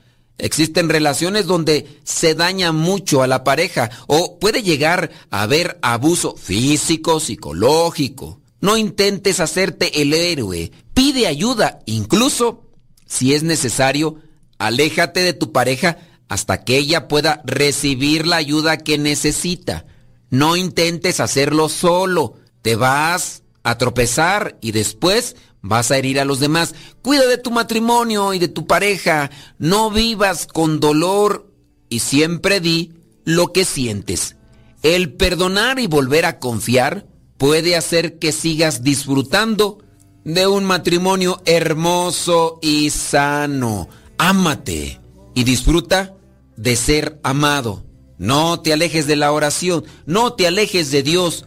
Invoca al Espíritu Santo, ve a retiros de parejas y de matrimonios continuamente. Reflexiona en pareja la palabra de Dios y acércate a la gracia santificante para que tengas la fuerza para seguir adelante. Para poder llegar a la cima necesitamos de la ayuda y orientación de los que van más arriba. Recuerda, si quieres llegar a la santidad en matrimonio, tienes que hacerlo en pareja con Dios. Cada uno con su propia historia, con sus defectos y virtudes. Distintos sueños, pero mismo ideal. Inmensamente amarnos por la eternidad. Desde aquel día no dejo de pensar en ti. Cada detalle tuyo me cautiva. Te convertiste ahora en parte de mi ser. Aún no sé muy bien qué fue lo que pasó. Solo sé que yo te amo.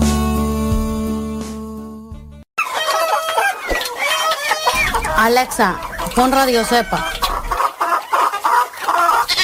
Esta es Radio Cepa, la radio de los misioneros servidores de la palabra.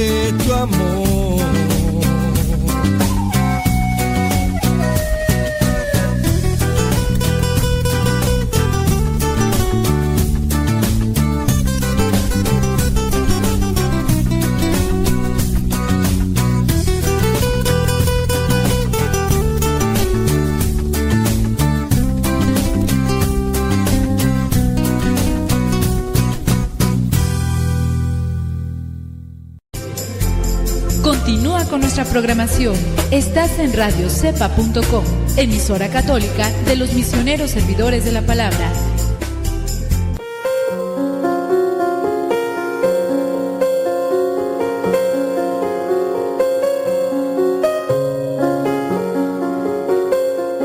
Yo soy Liz Franco y hoy vamos a hablar de uno de los cuatro dogmas alrededor de la Virgen María.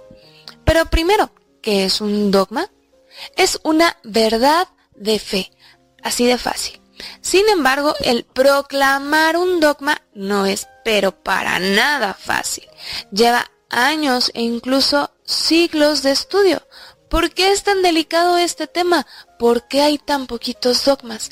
Porque son verdades irrefutables. Se declaran como tal por un papa y ya no podemos dudar. Es una realidad de nuestra religión como cristianos católicos.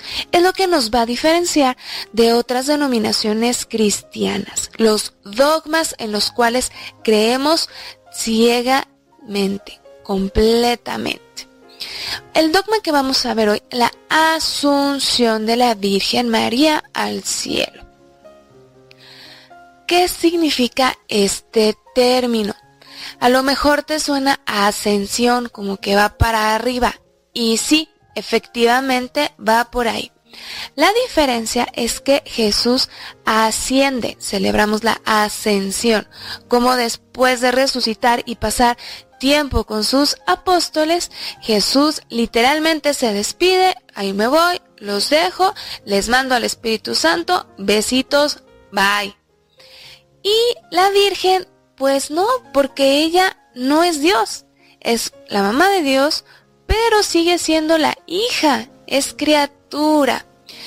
Pero Jesús está tan íntimamente unido con María desde siempre por la encarnación, por su vida en la tierra, que si Jesús ya está gozando de la gloria del reino de los cielos, no va a permitir que su madre se espere hasta la parucía o la segunda venida, sino que la quiere ya junto a él. Y por eso María va a ser llevada en cuerpo y alma hacia el reino de Dios o al cielo. Entiéndase cielo como la presencia de Dios Padre o de Dios, no como un lugar geográfico específico, no nos imaginemos como un avión o un satélite, simplemente es el gozar de la patria celestial. Al igual que Jesús, María muere, no sabemos cuándo, hay varias teorías acerca de dónde pero no se tiene certeza.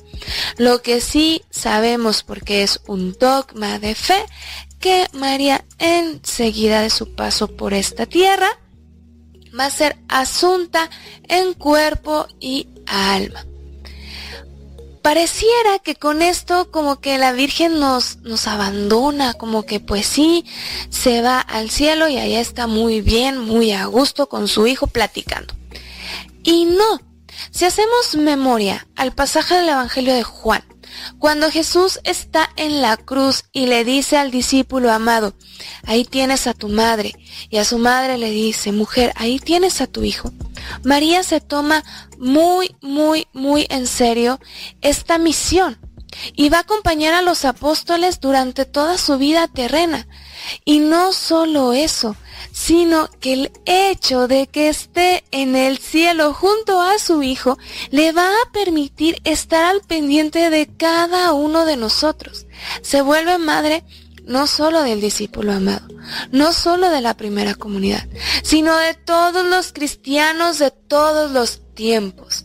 María, desde su trono al lado de su Hijo, vela por cada uno de nosotros. Nos lo dice en su advocación de la Virgen de Guadalupe, no estoy yo aquí que soy tu madre. Me gustaría aprovechar este espacio para invitarte y dejarte una tarea. Busca en internet el mosaico de la coronación de la Virgen María. Así le vas a poner. Coronación de la Virgen María en la Basílica Santa María la Mayor. Este mosaico es creado hacia el año 1296 más o menos y muestra a María sentada en el trono junto a Jesús. Me vas a ayudar a fijarte en un detalle. Jesús le está poniendo la corona a María. Jesús está volteando a ver a su madre. María te está volteando a ver a ti. Y con su mano, sus dos manos de hecho, está señalando a Jesús. Esto es increíble. Se está formando como un círculo. Tú ves a Jesús, Jesús ve a María, María te ve a ti. Eres parte de esa comunidad. Y el hecho de que María esté señalando a Jesús nos está invitando a hacer lo que Él nos diga igual que en las bodas de Cana. María, desde el cielo, desde el reino de Dios, está al pendiente de nosotros y nos sigue haciendo la misma exhortación de hacer lo que Jesús nos diga. ¿Para qué? Para que también nosotros en su momento resucitemos junto con ellos y podamos gozar de la patria celestial. Lo único que hace María es adelantarse no se espera hasta la parucía, ella ya goza de, la felicidad eterna. Pero desde ahí nos cuida y nos dice cómo hacerle para nosotros también llegar a gozar junto con ella de la plenitud del amor de Dios. Esto fue todo por hoy. Yo soy Liz Franco y recuerda, razona, cree, ama y contempla.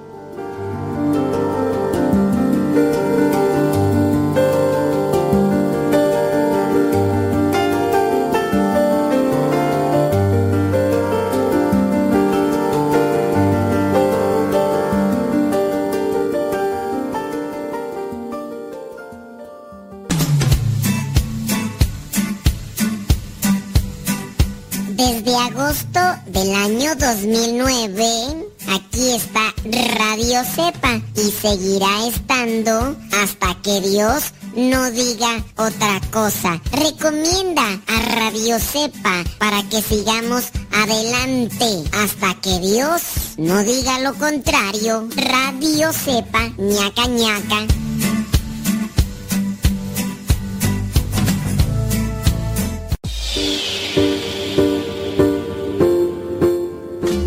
Traigo hierbacita para la garganta, traigo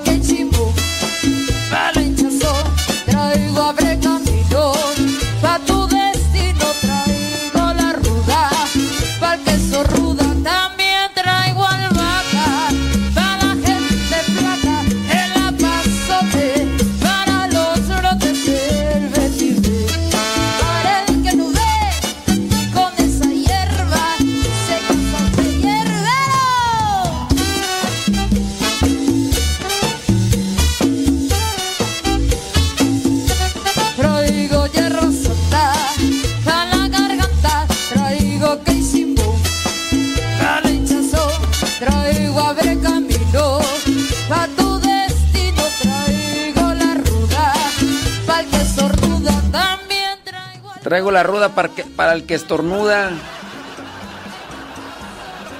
Ya hemos abierto el canal de Modesto Radio en Telegram. Arroba Modesto Radio para que manden sus mensajes en audio. Sus mensajes en audio, pero cuando ya lo hayan mandado, escúchenlo ustedes para ver si se grabó bien. Si no se grabó bien, lo borran. Porque después ahí mandan sonidos como, como ayer, que yo no sabía si, si andaban ahí, no sé, estaban en el baño, quién sabe qué. Dije, bueno, pues qué, que amanecieron mal del estómago, qué. Entonces, arroba modesto radio. Y también no los hagan muy extensos, porque de repente ya les son muy extensos y ya no saben qué decir. Como ayer, no me acuerdo quién era este. Este. Este. Este. Pues ya, destrábense. Ya después tú te. Y. Este. eh, no, no, no. Cortito. Ya soy fulano, fulana, sutano, mangano. Escuchamos aquí en Chinchis Bravas, Nuevo León, donde sea. Y ya. En, así en audio, ya. Saludos, ya. All right, all right. Digo hierbacita, 9 con 55. digo que chimbo, palo hinchazo. También, si su audio no tiene mucho volumen, pongan, bórrenlo y pónganle rayas al tigre. Porque luego hay de repente. Hola, padre. Este. ¿Cómo? Este.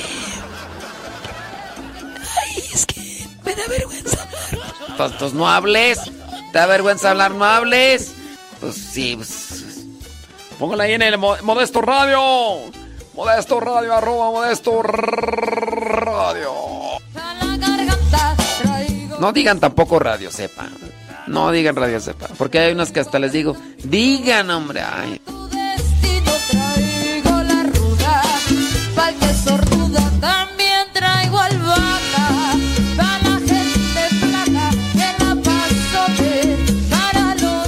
Dice por acá una persona que si es mala, la, es malo la imposición de manos por un sacerdote. Mm, es malo la, es malo la imposición de manos por un sacerdote. ¿Cómo? O sea, entonces quién, quién solamente te podría, si tú dices que es malo que un sacerdote te imponga las manos, ¿quién sí te puede imponer las manos? ¿Un laico?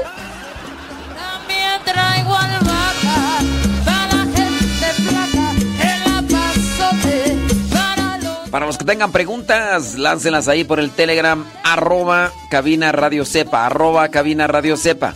Los que son mensajes en audio ahí por arroba modesto radio, arroba mo- modesto radio, arroba modesto radio. Y las preguntas, para que nadie más las vea, arroba cabina radio sepa, arroba cabina radio sepa.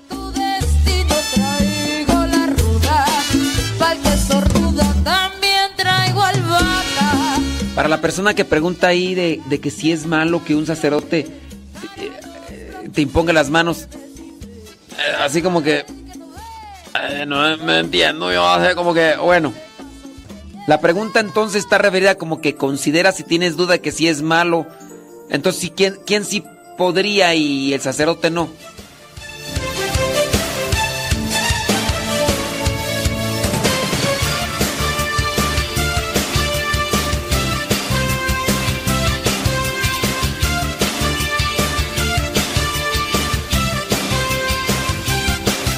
Dice Ofelia Mata que un saludo para Ramón, que sí nos escucha en el trabajo ahí en Rialto, California, pero que no nos puede mandar mensajes, dice Ofelia.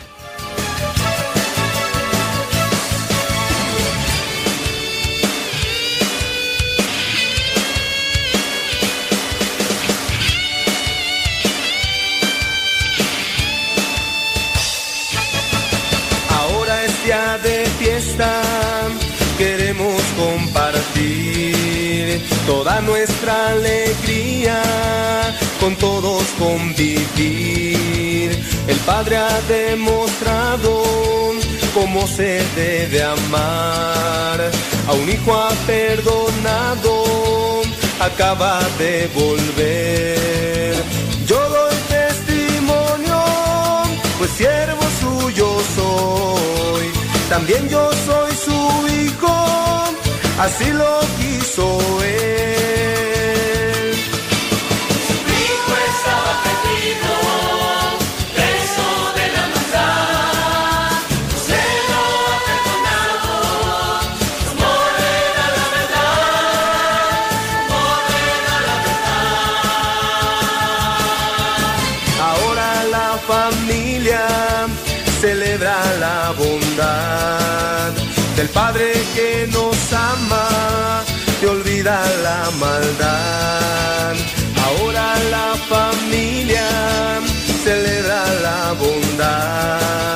del Padre que nos ama, que olvida la maldad. Yo doy testimonio, pues siervo suyo soy. También yo soy su hijo, así lo quiso él.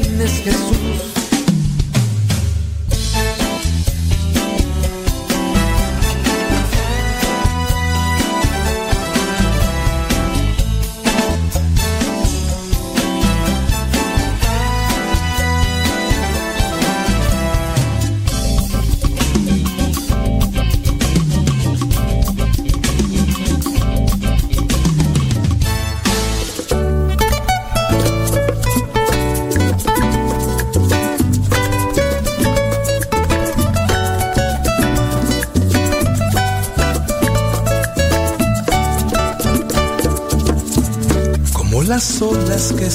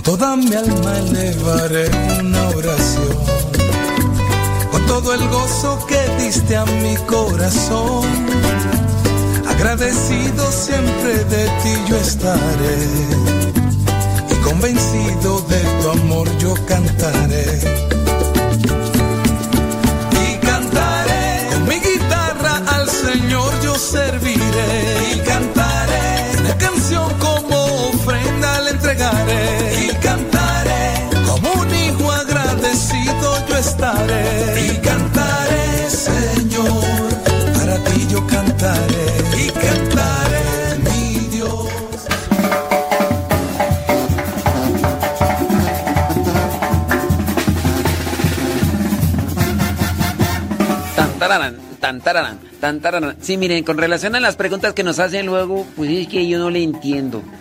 No, yo pregunto que si es bueno, porque una persona no quiere que se lo haga el sacerdote, se las ponga. Ahora. Ay, ay, ay, ay, ay, ay, ay. Bueno, miren, es que la persona está preguntando que si es bueno que un sacerdote te imponga las manos. Pues depende con qué sentido.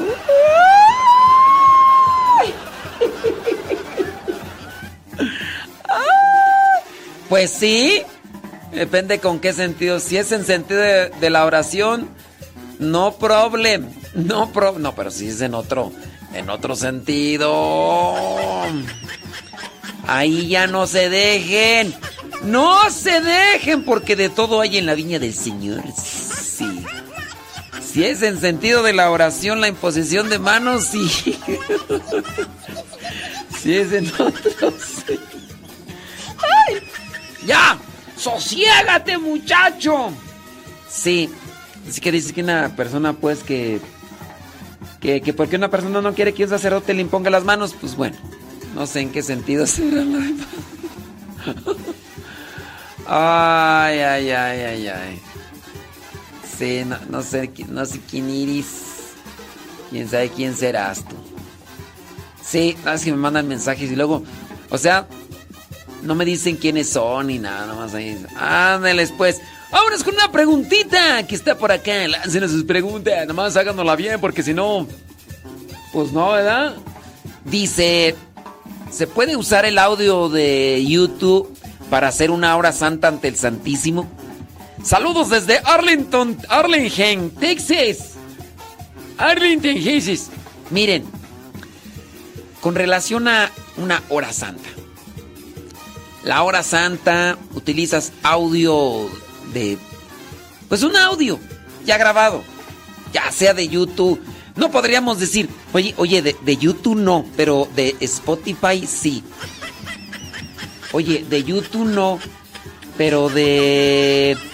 De, de, de otra más tú, de, de iTunes sí. Pues no, o sea, un audio, algo grabado, ahí, ya, no, no darle tantas vueltas al asunto. Se puede usar un audio, un audio ya grabado, pregrabado para la hora santa. Se puede, se puede, sí.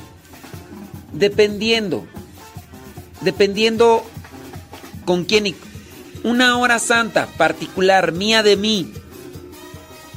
Yo la voy a tener la hora santa, voy a estar yo solo. Pongo música, la música me ayuda, como también podría agarrar la lectura de la Biblia, la lectura de, de un libro espiritual. ¿Se puede? Sí.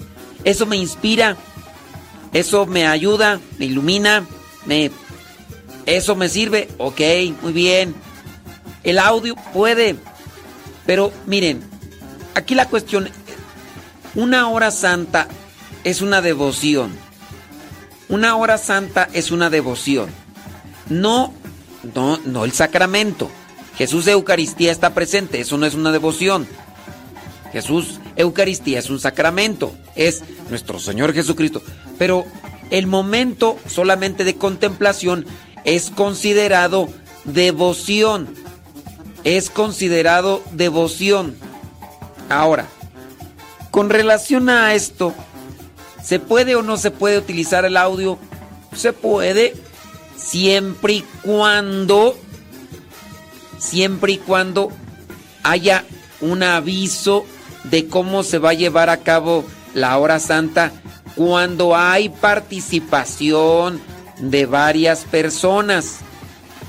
Si es que vamos a salir de lo ordinario, es que aquí hacen la hora santa, pero regularmente está alguien cantando. Hoy vamos a estar varios, pero ninguno de los dos, ninguno de los dos sabe cantar, ninguno de los tres sabe cantar. Parecimos, parecimos. Parecemos. Padres, parecemos chivos despescuezados.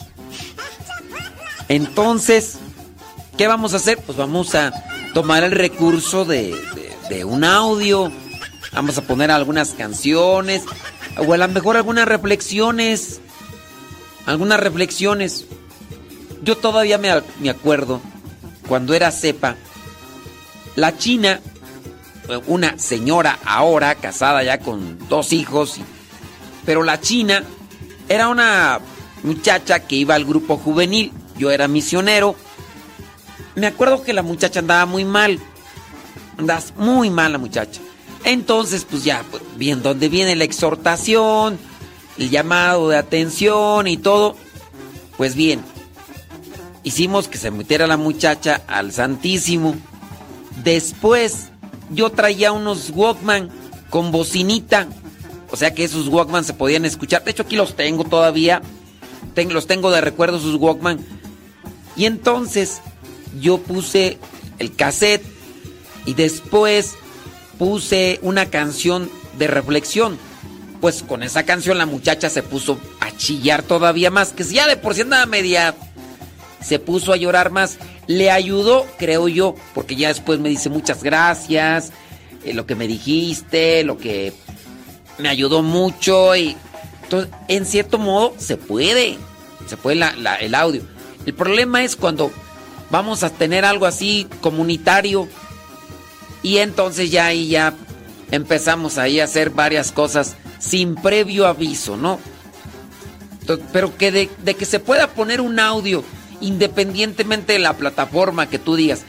Yo lo único que le recomendaría es que no pongan audios de YouTube porque si ponen audios de YouTube les va a salir un comercial.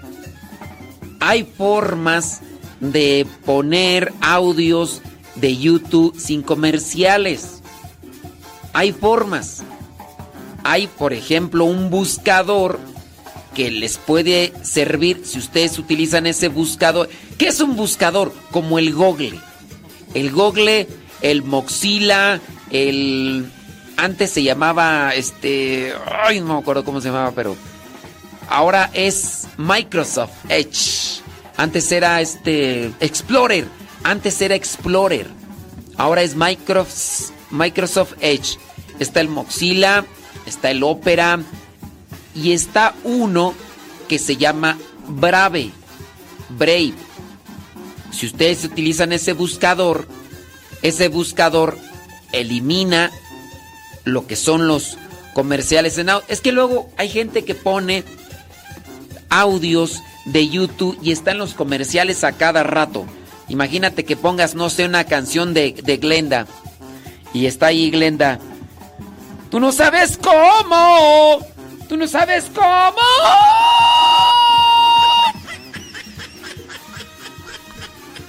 Soriana. Porque, porque tenemos los descuentos más especiales para ti en este día. Acude contra la lechuga orejona a solamente 30 pesos. Tú no sabes cómo. Tú no sabes cómo. Y ya. Y ahí ya te metieron el, la lechuga orejona. Entonces, pues busquen si es que van a utilizar, pero avisen, avisen. Yo de las pocas veces que hago mi adoración eh, ante el Santísimo y ustedes, los que me siguen en el diario misionero, saben. Entonces, yo pocas veces he utilizado un audio. Pareciera ser que, pues cuando busco el recurso de un audio es de una canción, pero nomás lo utilizo un poquito, porque de tantas cosas que, que, que hay que pedir por el matrimonio de aquí, matrimonio de allá, que cumplieron años los papás de Rafa, que muchas peticiones, pues ya, y también, Señor, háblame, ¿no? Y silencio, y una hora ejaculatoria, y, y listo. Entonces, pues teniendo, siendo sinceros, pocas veces así como que, ay, voy a, necesito un audio, necesito una canción, no. Cuando expongo yo en Santísimo o cuando lo voy a reservar, pues ya canto yo la de, esa, la de, bendito, bendito, bendito sea Dios. Los ángeles cantan, digo, digo. Pero vean la manera de que la hora santa les aproveche espiritualmente. Búsquelo así, porque si no lo busca, pues entonces que verdad, esa es una de las cuestiones que hay que tener presentes. Déjame ver por acá que dice, dice por acá, yo en la hora santa que hago por mi párroco rezo el rosario y otras oraciones por él. Yo no pongo música. Ah, o sea que nomás rezas por tu párroco. Mm, qué bien que me dices. Qué bien que me dices. Está bien, está bien. Eh, eh, no. ¿Quién sabe por qué preguntas tú? Ay, Eden Morales, traes puro sueño tú. Dice por acá, anónimo. En mi comunidad todos los primeros miércoles del mes le llaman misa de sanación. Después de misa hacen esto, imponen manos casi todos los encargados del grupo de oración. Dígame en dónde la Biblia dice que los laicos no pueden poner las, no pueden poner las manos. Pues mira, si tú quieres encontrar prohibiciones, si tú quieres encontrar prohibiciones en, en la Biblia, pues no vas a encontrar eso de la imposición de manos. Pero muy bien ah, sabes que hay versículos de la Biblia donde especifica que solamente los sucesores de los apóstoles y los apóstoles impusieron las manos. No era así. A ver, yo entiendo, yo entiendo. Un encargado de grupo es un encargado, no es un ministro. En este caso no quiere decir tampoco que los ministros extraordinarios de, de la comunión puedan imponer las manos. pero ahí tienen una función, una función eclesial. Por un tiempo, por un año, se les da el ministerio. El ministerio de llevar la comunión a los enfermos. Está el ministerio del acolitado. Está el, ministerio también del el lector para los que están en el proceso de ser sacerdotes. El hecho de que sean encargados les da como tal un ministerio, con eso se les otorga un ministerio dentro de las funciones eclesiales, no, no se les da. Sí, están encargados, son responsables de ayudar, pero no por estar como encargados de un grupo de oración, con eso ellos reciben un ministerio. Y dentro de los ministerios, sabemos que en, en, los hechos de los apóstoles, solamente quienes imponían las manos eran los apóstoles. Solamente los apóstoles. Después hay una delegación. Vamos a buscar unos diáconos. ¿Quién impuso las manos a los diáconos? Los apóstoles. Después los mismos apóstoles van a delegar un servicio a los ancianos. ¿Quiénes son los ancianos? Los presbíteros. Los presbíteros, los sacerdotes. Ya los mismos apóstoles buscaron lo que vendrían a ser los diáconos y después están los ancianos. No se ve en ningún momento en la Biblia que un laico que aparece de un momento a otro ande imponiendo manos e incluso mandan llamar a los apóstoles para que les impongan las manos. Te acordarás de Felipe que andaba ahí bautizando y les habían dado el bautismo, pero no les habían hecho imposición de manos y tuvieron que traer a los apóstoles para hacer la imposición de manos. En la Biblia se presenta que solamente los apóstoles hacían imposición de manos. Puede hacer cualquier persona imposición de manos dependiendo el sentido que quiera con esa imposición de manos. Impones manos para transmitir cariño, afecto, respaldo, para transmitir confianza, esperanza, cercanía. Se puede imponer las manos. Imponer las manos es poner las manos sobre la persona. ¿Lo pueden hacer otras personas? Sí, pero tener, tener que ver la intencionalidad. Ahora, que un encargado de grupo parroquial, de grupo de oración, haga imposición de manos con relación a la invocación del Espíritu Santo, cuidado. No son ministros. Los que hacen la invocación del Espíritu Santo son los que reciben la consagración. Los que recibimos la consagración tenemos la facultad, no por mérito propio, no por cuestión personal, sino porque lo hemos recibido conforme a una delegación que se nos ha dado del obispo. Que el obispo a su vez pregunta a nuestros superiores, ¿saben, sabes si son dignos? ¿Sabes si es digno? Y ya entonces el superior dice, sí, pues ya. Entonces ya después viene el obispo que hace imposición de manos. Y ya entonces viene una delegación para ser administradores de las gracias de Dios.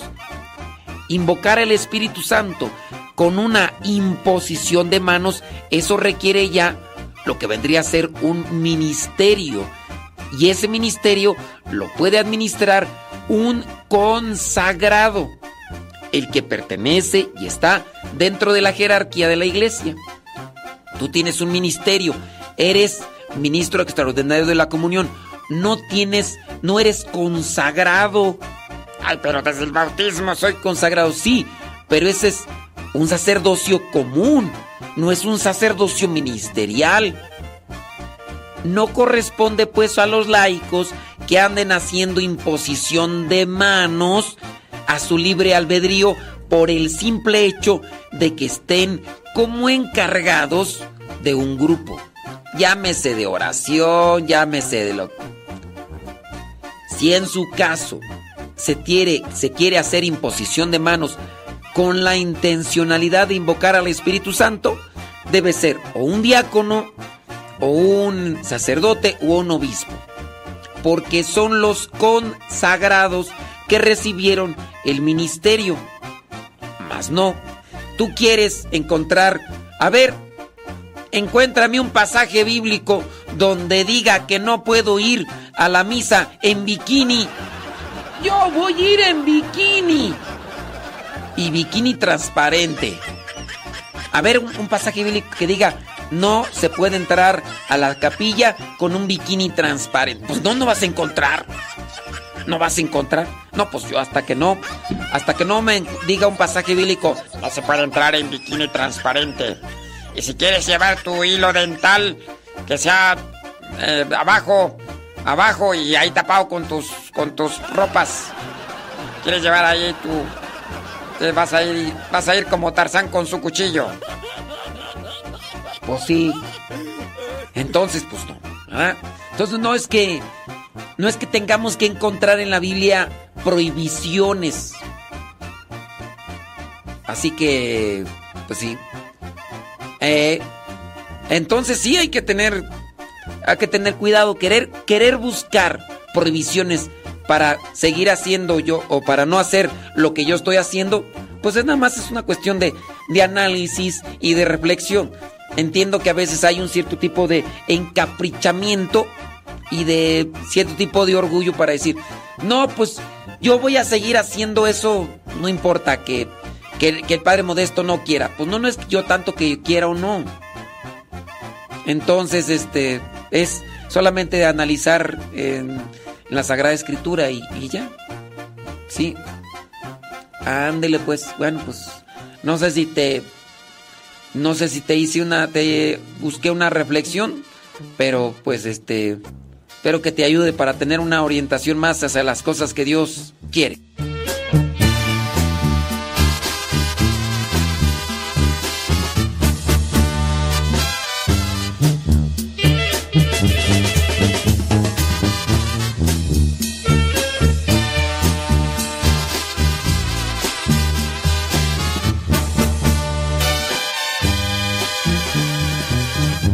Después de tanto buscar por ahí la felicidad, después de tanto buscar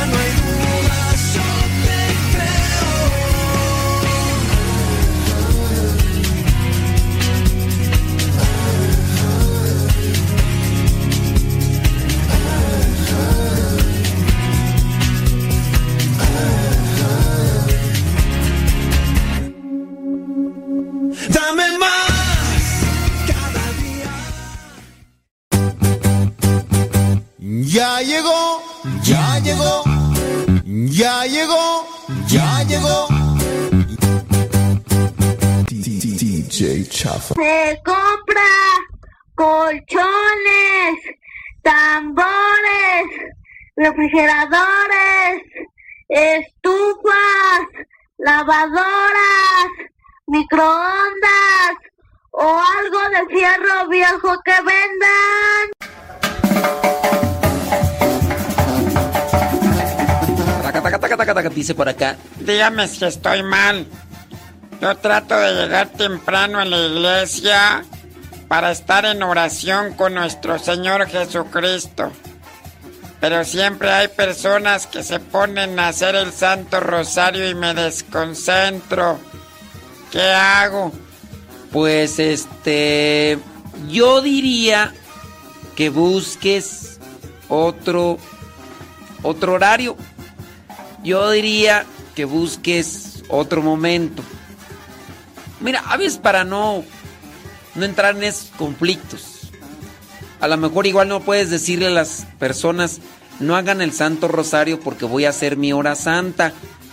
Y pues hay veces bueno, casi en su mayoría ustedes no tienen una capilla particular, como si la tenemos quizá, no, no particular, pero una capilla privada. Bendito sea mi Dios, mira, yo aquí a uno, dos, tres, como a, como a cinco metros, tengo una capilla que es en cierto modo privada para los que estamos aquí.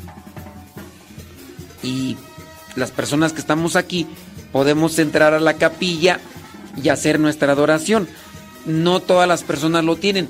Sí de algunas familias, pero no pueden tener el Santísimo obviamente en su casa. Ustedes pues acuden a una capilla, a una parroquia, pero cuando llegan pues ya está ocupado. Traten de buscar y disciplinarse con relación a voy a hacer mi hora santa o voy a hacer mi momento de, adoración, eh, pues no sé, en otro momento. Dice por eh, más bien yo entiendo que esta persona dice que, que cuando llega a misa llega temprano, quiere hacer su un momento de oración ante Jesús sacramentado ahí en la en el sagrario y entonces este, pues hay mucha gente, ¿verdad? Pero pues si no puede, pues en otro momento. Dice... Ah, muy bien. ¿A poco? Órale, saludos. Dice... Muy bien, sí es cierto. Pregunta, dice por acá. ¿Está bien que en un retiro se acompañe en la oración a las personas cuando van a estar presentes al Santísimo? A ver si me sé explicar eso. Eso. En este retiro nos permiten hacer esto a las personas que están en gracia y tengan sus sacramentos. Y nos dicen que no es imposición de manos, es oración de acompañamiento. Pero ya me surgió una duda con lo que está comentando. Ok, aquí es esto. No sé cómo sea esto de la, del acompañamiento, porque dices tú que se acompañe en la oración cuando van a estar presente ante el Santísimo. No haces imposición de manos. Entonces, tú haces un acompañamiento. ¿Qué es acompañamiento? Hay personas que dentro de los grupos de oración lo que hacen es poner la mano en el hombro.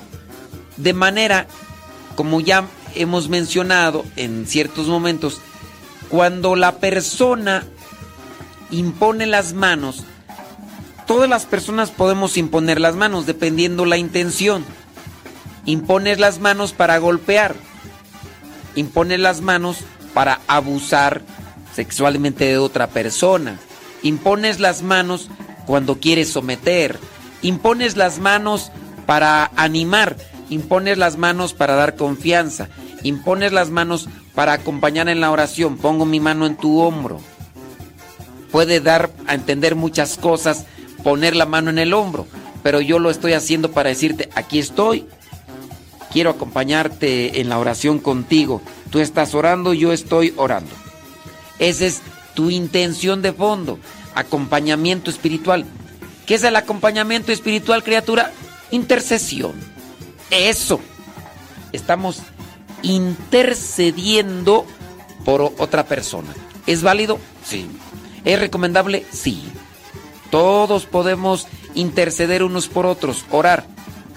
Aquí en tu grupo dices que solamente el acompañar, yo no sé si es que la persona que está en el retiro va ante el Santísimo y tú le acompañas de manera que le dices, yo te apoyo también con mi oración. ¿Eso es válido? Sí. ¿Es correcto? Sí. ¿Es bueno? Sí. Todos podemos hacer eso. Pero a diferencia de la imposición de manos, que corresponde más bien ya a una gracia conferida por parte de un consagrado. De hecho, las bendiciones, miren, muchas veces ustedes pueden decir que Dios te bendiga. Ok, ese es un buen deseo.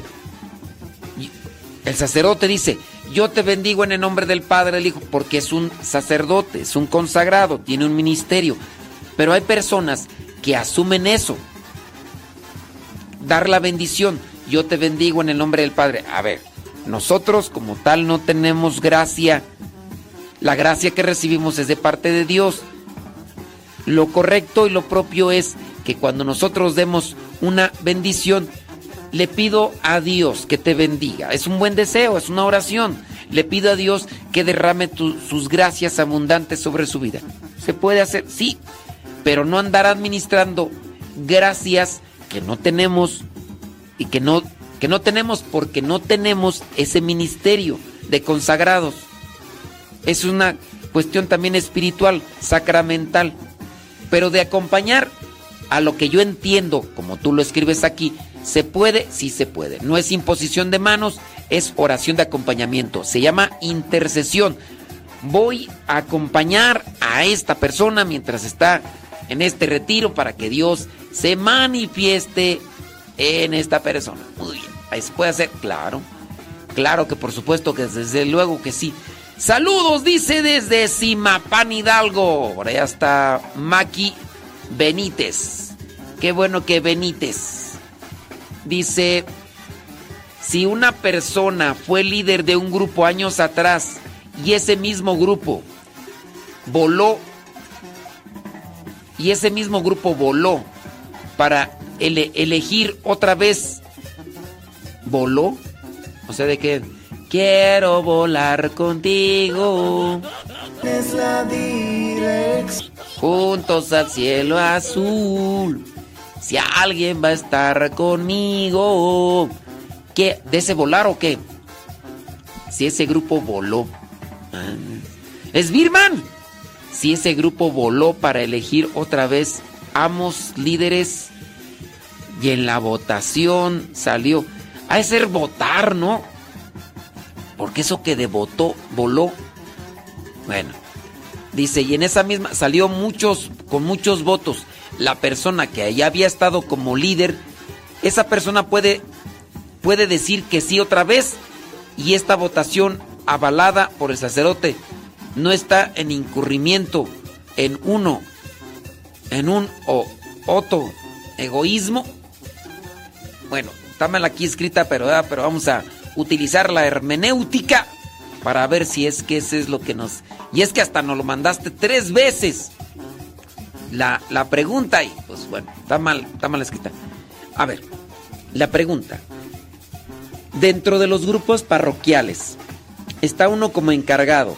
¿Por, por qué se tiene que, por qué se tiene que cambiar de encargado, de dirigente en los grupos parroquiales? ¿Por qué se tienen que?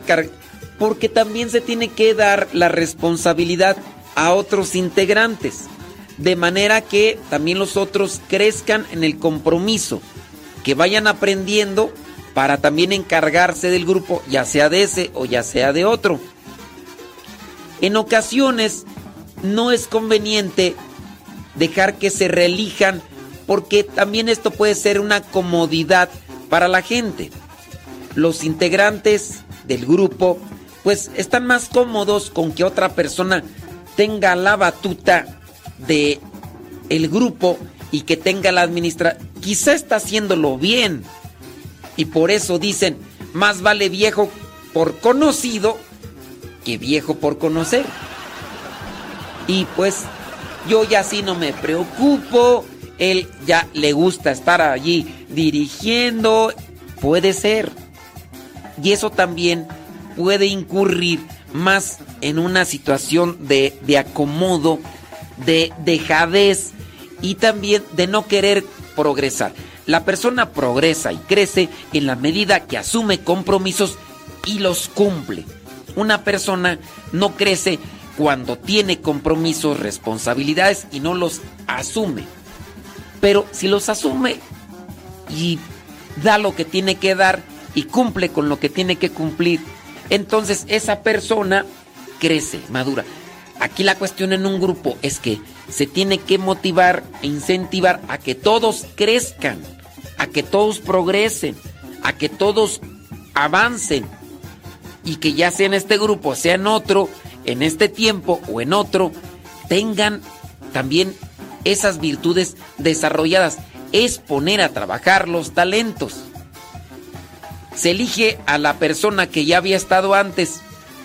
Sí, en ocasiones se tiene que hacer eso después de hacer un balance y darse cuenta que hay personas que se cruzan de brazos, que no quieren comprometerse, que no quieren trabajar, que no quieren esforzarse. Pues ahí, ¿qué haces, criatura? A ver, ¿quién quiere hacer esto? No, yo no. Oigan, ¿qué hacemos? No, yo no. Yo no. No, no, no. Ok, nadie quiere la responsabilidad. ¿Qué hacemos? Dejamos que el grupo se muera. Porque estas bolas de inútiles, bola de flojos, ¿qué hacemos? No, pues que, que se deshaga el grupo. Pues ni modo. Pues hay que ponerle al único que le atora. Y a estos canguritos, a estos, eh, ahí, a estas larvas en su capullo, déjalas. Van a sufrir. Una persona que se entrega a los compromisos y crece, le va a ir bien en esta vida. Y si busca la santidad, en la otra. Gente tibia, floja, temerosa, apática por sus calzones, por sus decisiones, la persona sufre. Entonces, pues, ¿qué quieren? No, no quieren, no quieren. Ninguno quiere asumir el cargo. Ninguno quiere asumir la responsabilidad. Ninguno quiere eh, echarse eh, este reto. Ni modo, pues. A ver quién quiere, pues yo. Pues no hay más, pues ni modo. Ni modo. Se puede, sí se puede. Puede asumir. No se puede quedar para la eternidad. No se puede quedar para la eternidad. Pero sí, mientras pueda, esto le va a ayudar a él. Si es que lo asume con humildad el encargado. Si no lo asume con humildad, ese cargo a perpetuidad le puede afectar. Puede, puede llenarse de, soberbia, puede llenarse de orgullo. Pero si lo asume con humildad, puede ayudarle. Si los demás no quieren crecer, pues ni modo. No hay nadie en quien más le atore, ni modo. Pues, ¿qué le vamos a hacer? En ocasiones eso sucede, pero eso le afecta a la persona mediocre. Eso le afecta a la persona tibia. Claro, no todos podemos tener las mismas virtudes o habilidades, pero sí a lo mejor puede irse buscando. No todos nacen con las mismas capacidades. Algunos tienen que desarrollarla, tienen que trabajarla, tienen que hacerla crecer. Pero esa es parte de la vida. No, no, no nacimos, no salimos del vientre materno corriendo. No salimos del vientre materno sabiendo escribir. No, sabimos de, no salimos del vientre materno chiflando. No salimos del vientre materno sabiendo hablar ante el micrófono.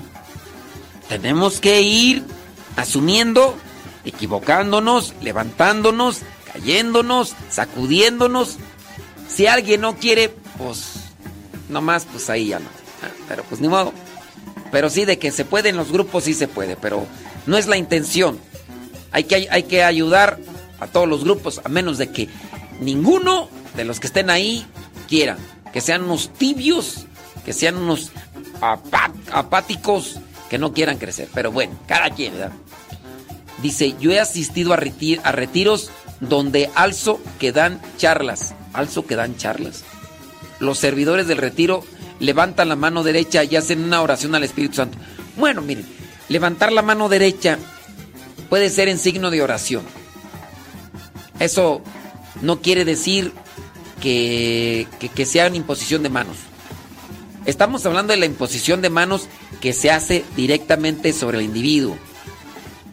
También estaría mal que la persona haga imposición de una, una oración como imponiendo las manos. Ahí está.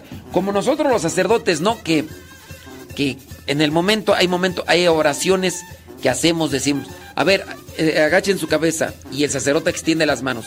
Te pedimos Dios y el sacerdote está haciendo una bendición así con las manos extendidas de forma general.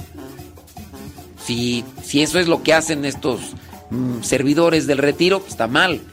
Hay que analizar muy bien este cuál es la intención de, levantar las manos y todo eso. Dice por acá mm, que tú estas preguntas las mandé, pero tal vez no. Dice eh, el domingo dice le tocó proclamar la primera lectura que di que tú me di cuenta que no utilizo el libro sino el él se memorizó toda la lectura. ¿Es correcto memorizarlo y no leerlo? Mira, siempre y cuando se proclame la lectura. Yo no sé cómo le harían para memorizarse toda la lectura. Pero siempre y cuando se diga lo que es la lectura propia de la liturgia. Porque eh, la persona que le tocó proclamar la primera lectura me di cuenta que no utilizó el libro, sino que él se lo memorizó. Mira, yo no sé si tú, tú, le, tú le preguntaste a la persona si, la, si se la memorizó. Digo, no sé, pero no, no es que la obligación sea leerlo del libro. La cuestión es proclamar la lectura. ¿Cuál? La que ya propone la liturgia. Tenemos que proclamar esa. Se incurre en abuso litúrgico cuando agarramos otra lectura que no pertenece a lo ya establecido por la liturgia. Tú dices que se lo memorizó. Tú le preguntaste. Porque a lo mejor tu percepción fue que como no estaba mirando el libro, digo, sin intención en caer en una cuestión de, de- burla, que no es la intención ante cierto tipo de situaciones que se dan a nivel corporal. ¿Y qué tal si la persona tiene extravismo? Porque la persona cuando tiene estrabismo en, en la vista, mira para un lado pero está mirando para otro. Uno a veces no sabe. Uno a veces no sabe y pudiera ser, digo, a lo mejor la persona estaba leyendo porque tiene estrabismo y, tú piensas que, que no estaba leyendo y que lo estaba diciendo eh, de memoria. A menos de que le hayas preguntado, oye, ¿te memorizaste la lectura? Sí, me la memoricé y es que quise yo decirla desde mi ronco pecho así memorizada. A menos. Pero en la liturgia, en la misa, lo que tenemos que hacer es proclamar la palabra de Dios. Que si la, si la estás leyendo o si la proclamas porque te la memorizaste, si te la memorizaste, felicidades, qué memoria tan prodigiosa tienes. Pero no hay que cambiar el texto, no hay que cambiar la lectura. Hace muchos, pero muchos años, encontré en Aguascalientes ¡ah! a un sacerdote con glaucoma. El sacerdote miraba puras cosas borrosas. Cuando yo me le acerco al sacerdote, le pregunto sobre... mm, Ay, sí, cierto. Cuando yo me acerco al sacerdote, le pregunto que, que si ve y me dice, no veo lo que está en el libro. Tanto así que por eso, este, cuando yo le llevé el libro no lo miraba, entonces tenía glaucoma, ya tenía así la, la vista como, co- co- más bien los ojos, los tenía así como con nubes. Y, y ya la gente sabía qué era lo que hacía. Se memorizaba la plegaria eucarística. Ya era un sacerdote anciano. También se memorizaba el Evangelio. Con, con este problema de la visión, él había, había ah, desarrollado lo que es el, la memoria. Y la memoria todos la podemos trabajar. Es que la memoria se ejercita. Se ejercita la memoria, se fortalece y todos, si, si todos pusiéramos, nos pusiéramos a hacer ejercicios de memorización, todos los días nuestra memoria se incrementaría. Quieras o no, el padre al estarlo haciendo quizá todos los días porque celebraba misa, memorizaba, decía, ¿qué evangelio toca? Toca este. Días antes le ayudaban otros hermanos a proclamar en voz alta el evangelio y se lo memorizaban. Es un caso extraordinario. Ya es, estaba grande el sacerdote, no sé si todavía esté vivo el sacerdote, pero eso pues es algo así eh, muy sobresaliente, muy extraordinario, o sea, fuera del ordinario. Si yo dijera, no, es que no tiene que, no tiene que proclamar eh, la lectura memorizada, tiene que leerla. Pues también el sacerdote incurriría en una, una falta. Pues hay, hay situaciones, pero sí, yo no sé, tú como dices que, que se la memorizó, pero pues este, ahí está esta cuestión, hombre, porque sí, sí, sí se necesita. Ándele pues, hombre, espero que haya quedado claro. A la respuesta.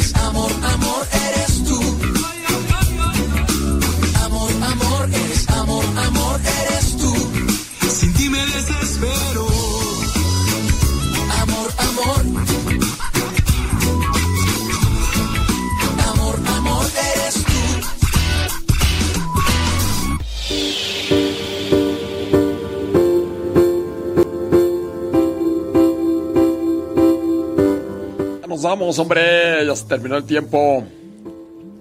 Vamos a tratar de. Vamos a tratar de responder después de sus preguntitas, después de las 12, ¿cómo la ven? Después de las 12 regresamos. Son las 11 de la mañana, no, las 10 de la mañana con 57 minutos. Viene Pati Paco, los que hayan mandado sus preguntas ahí por el YouTube, por es donde estoy mirando las preguntas. ¿Qué les parece si después de las 12 le respondemos? Sí. Mhm. Ándele. 10 con 58. Recuerden que el programa se queda grabado ahí en YouTube, en Facebook. Modesto Radio, así se llama el canal Modesto Radio. Y ya después estarás viendo también el programa Spotify, a iTunes, a Google Podcast. Como Modesto Radio, busque el podcast.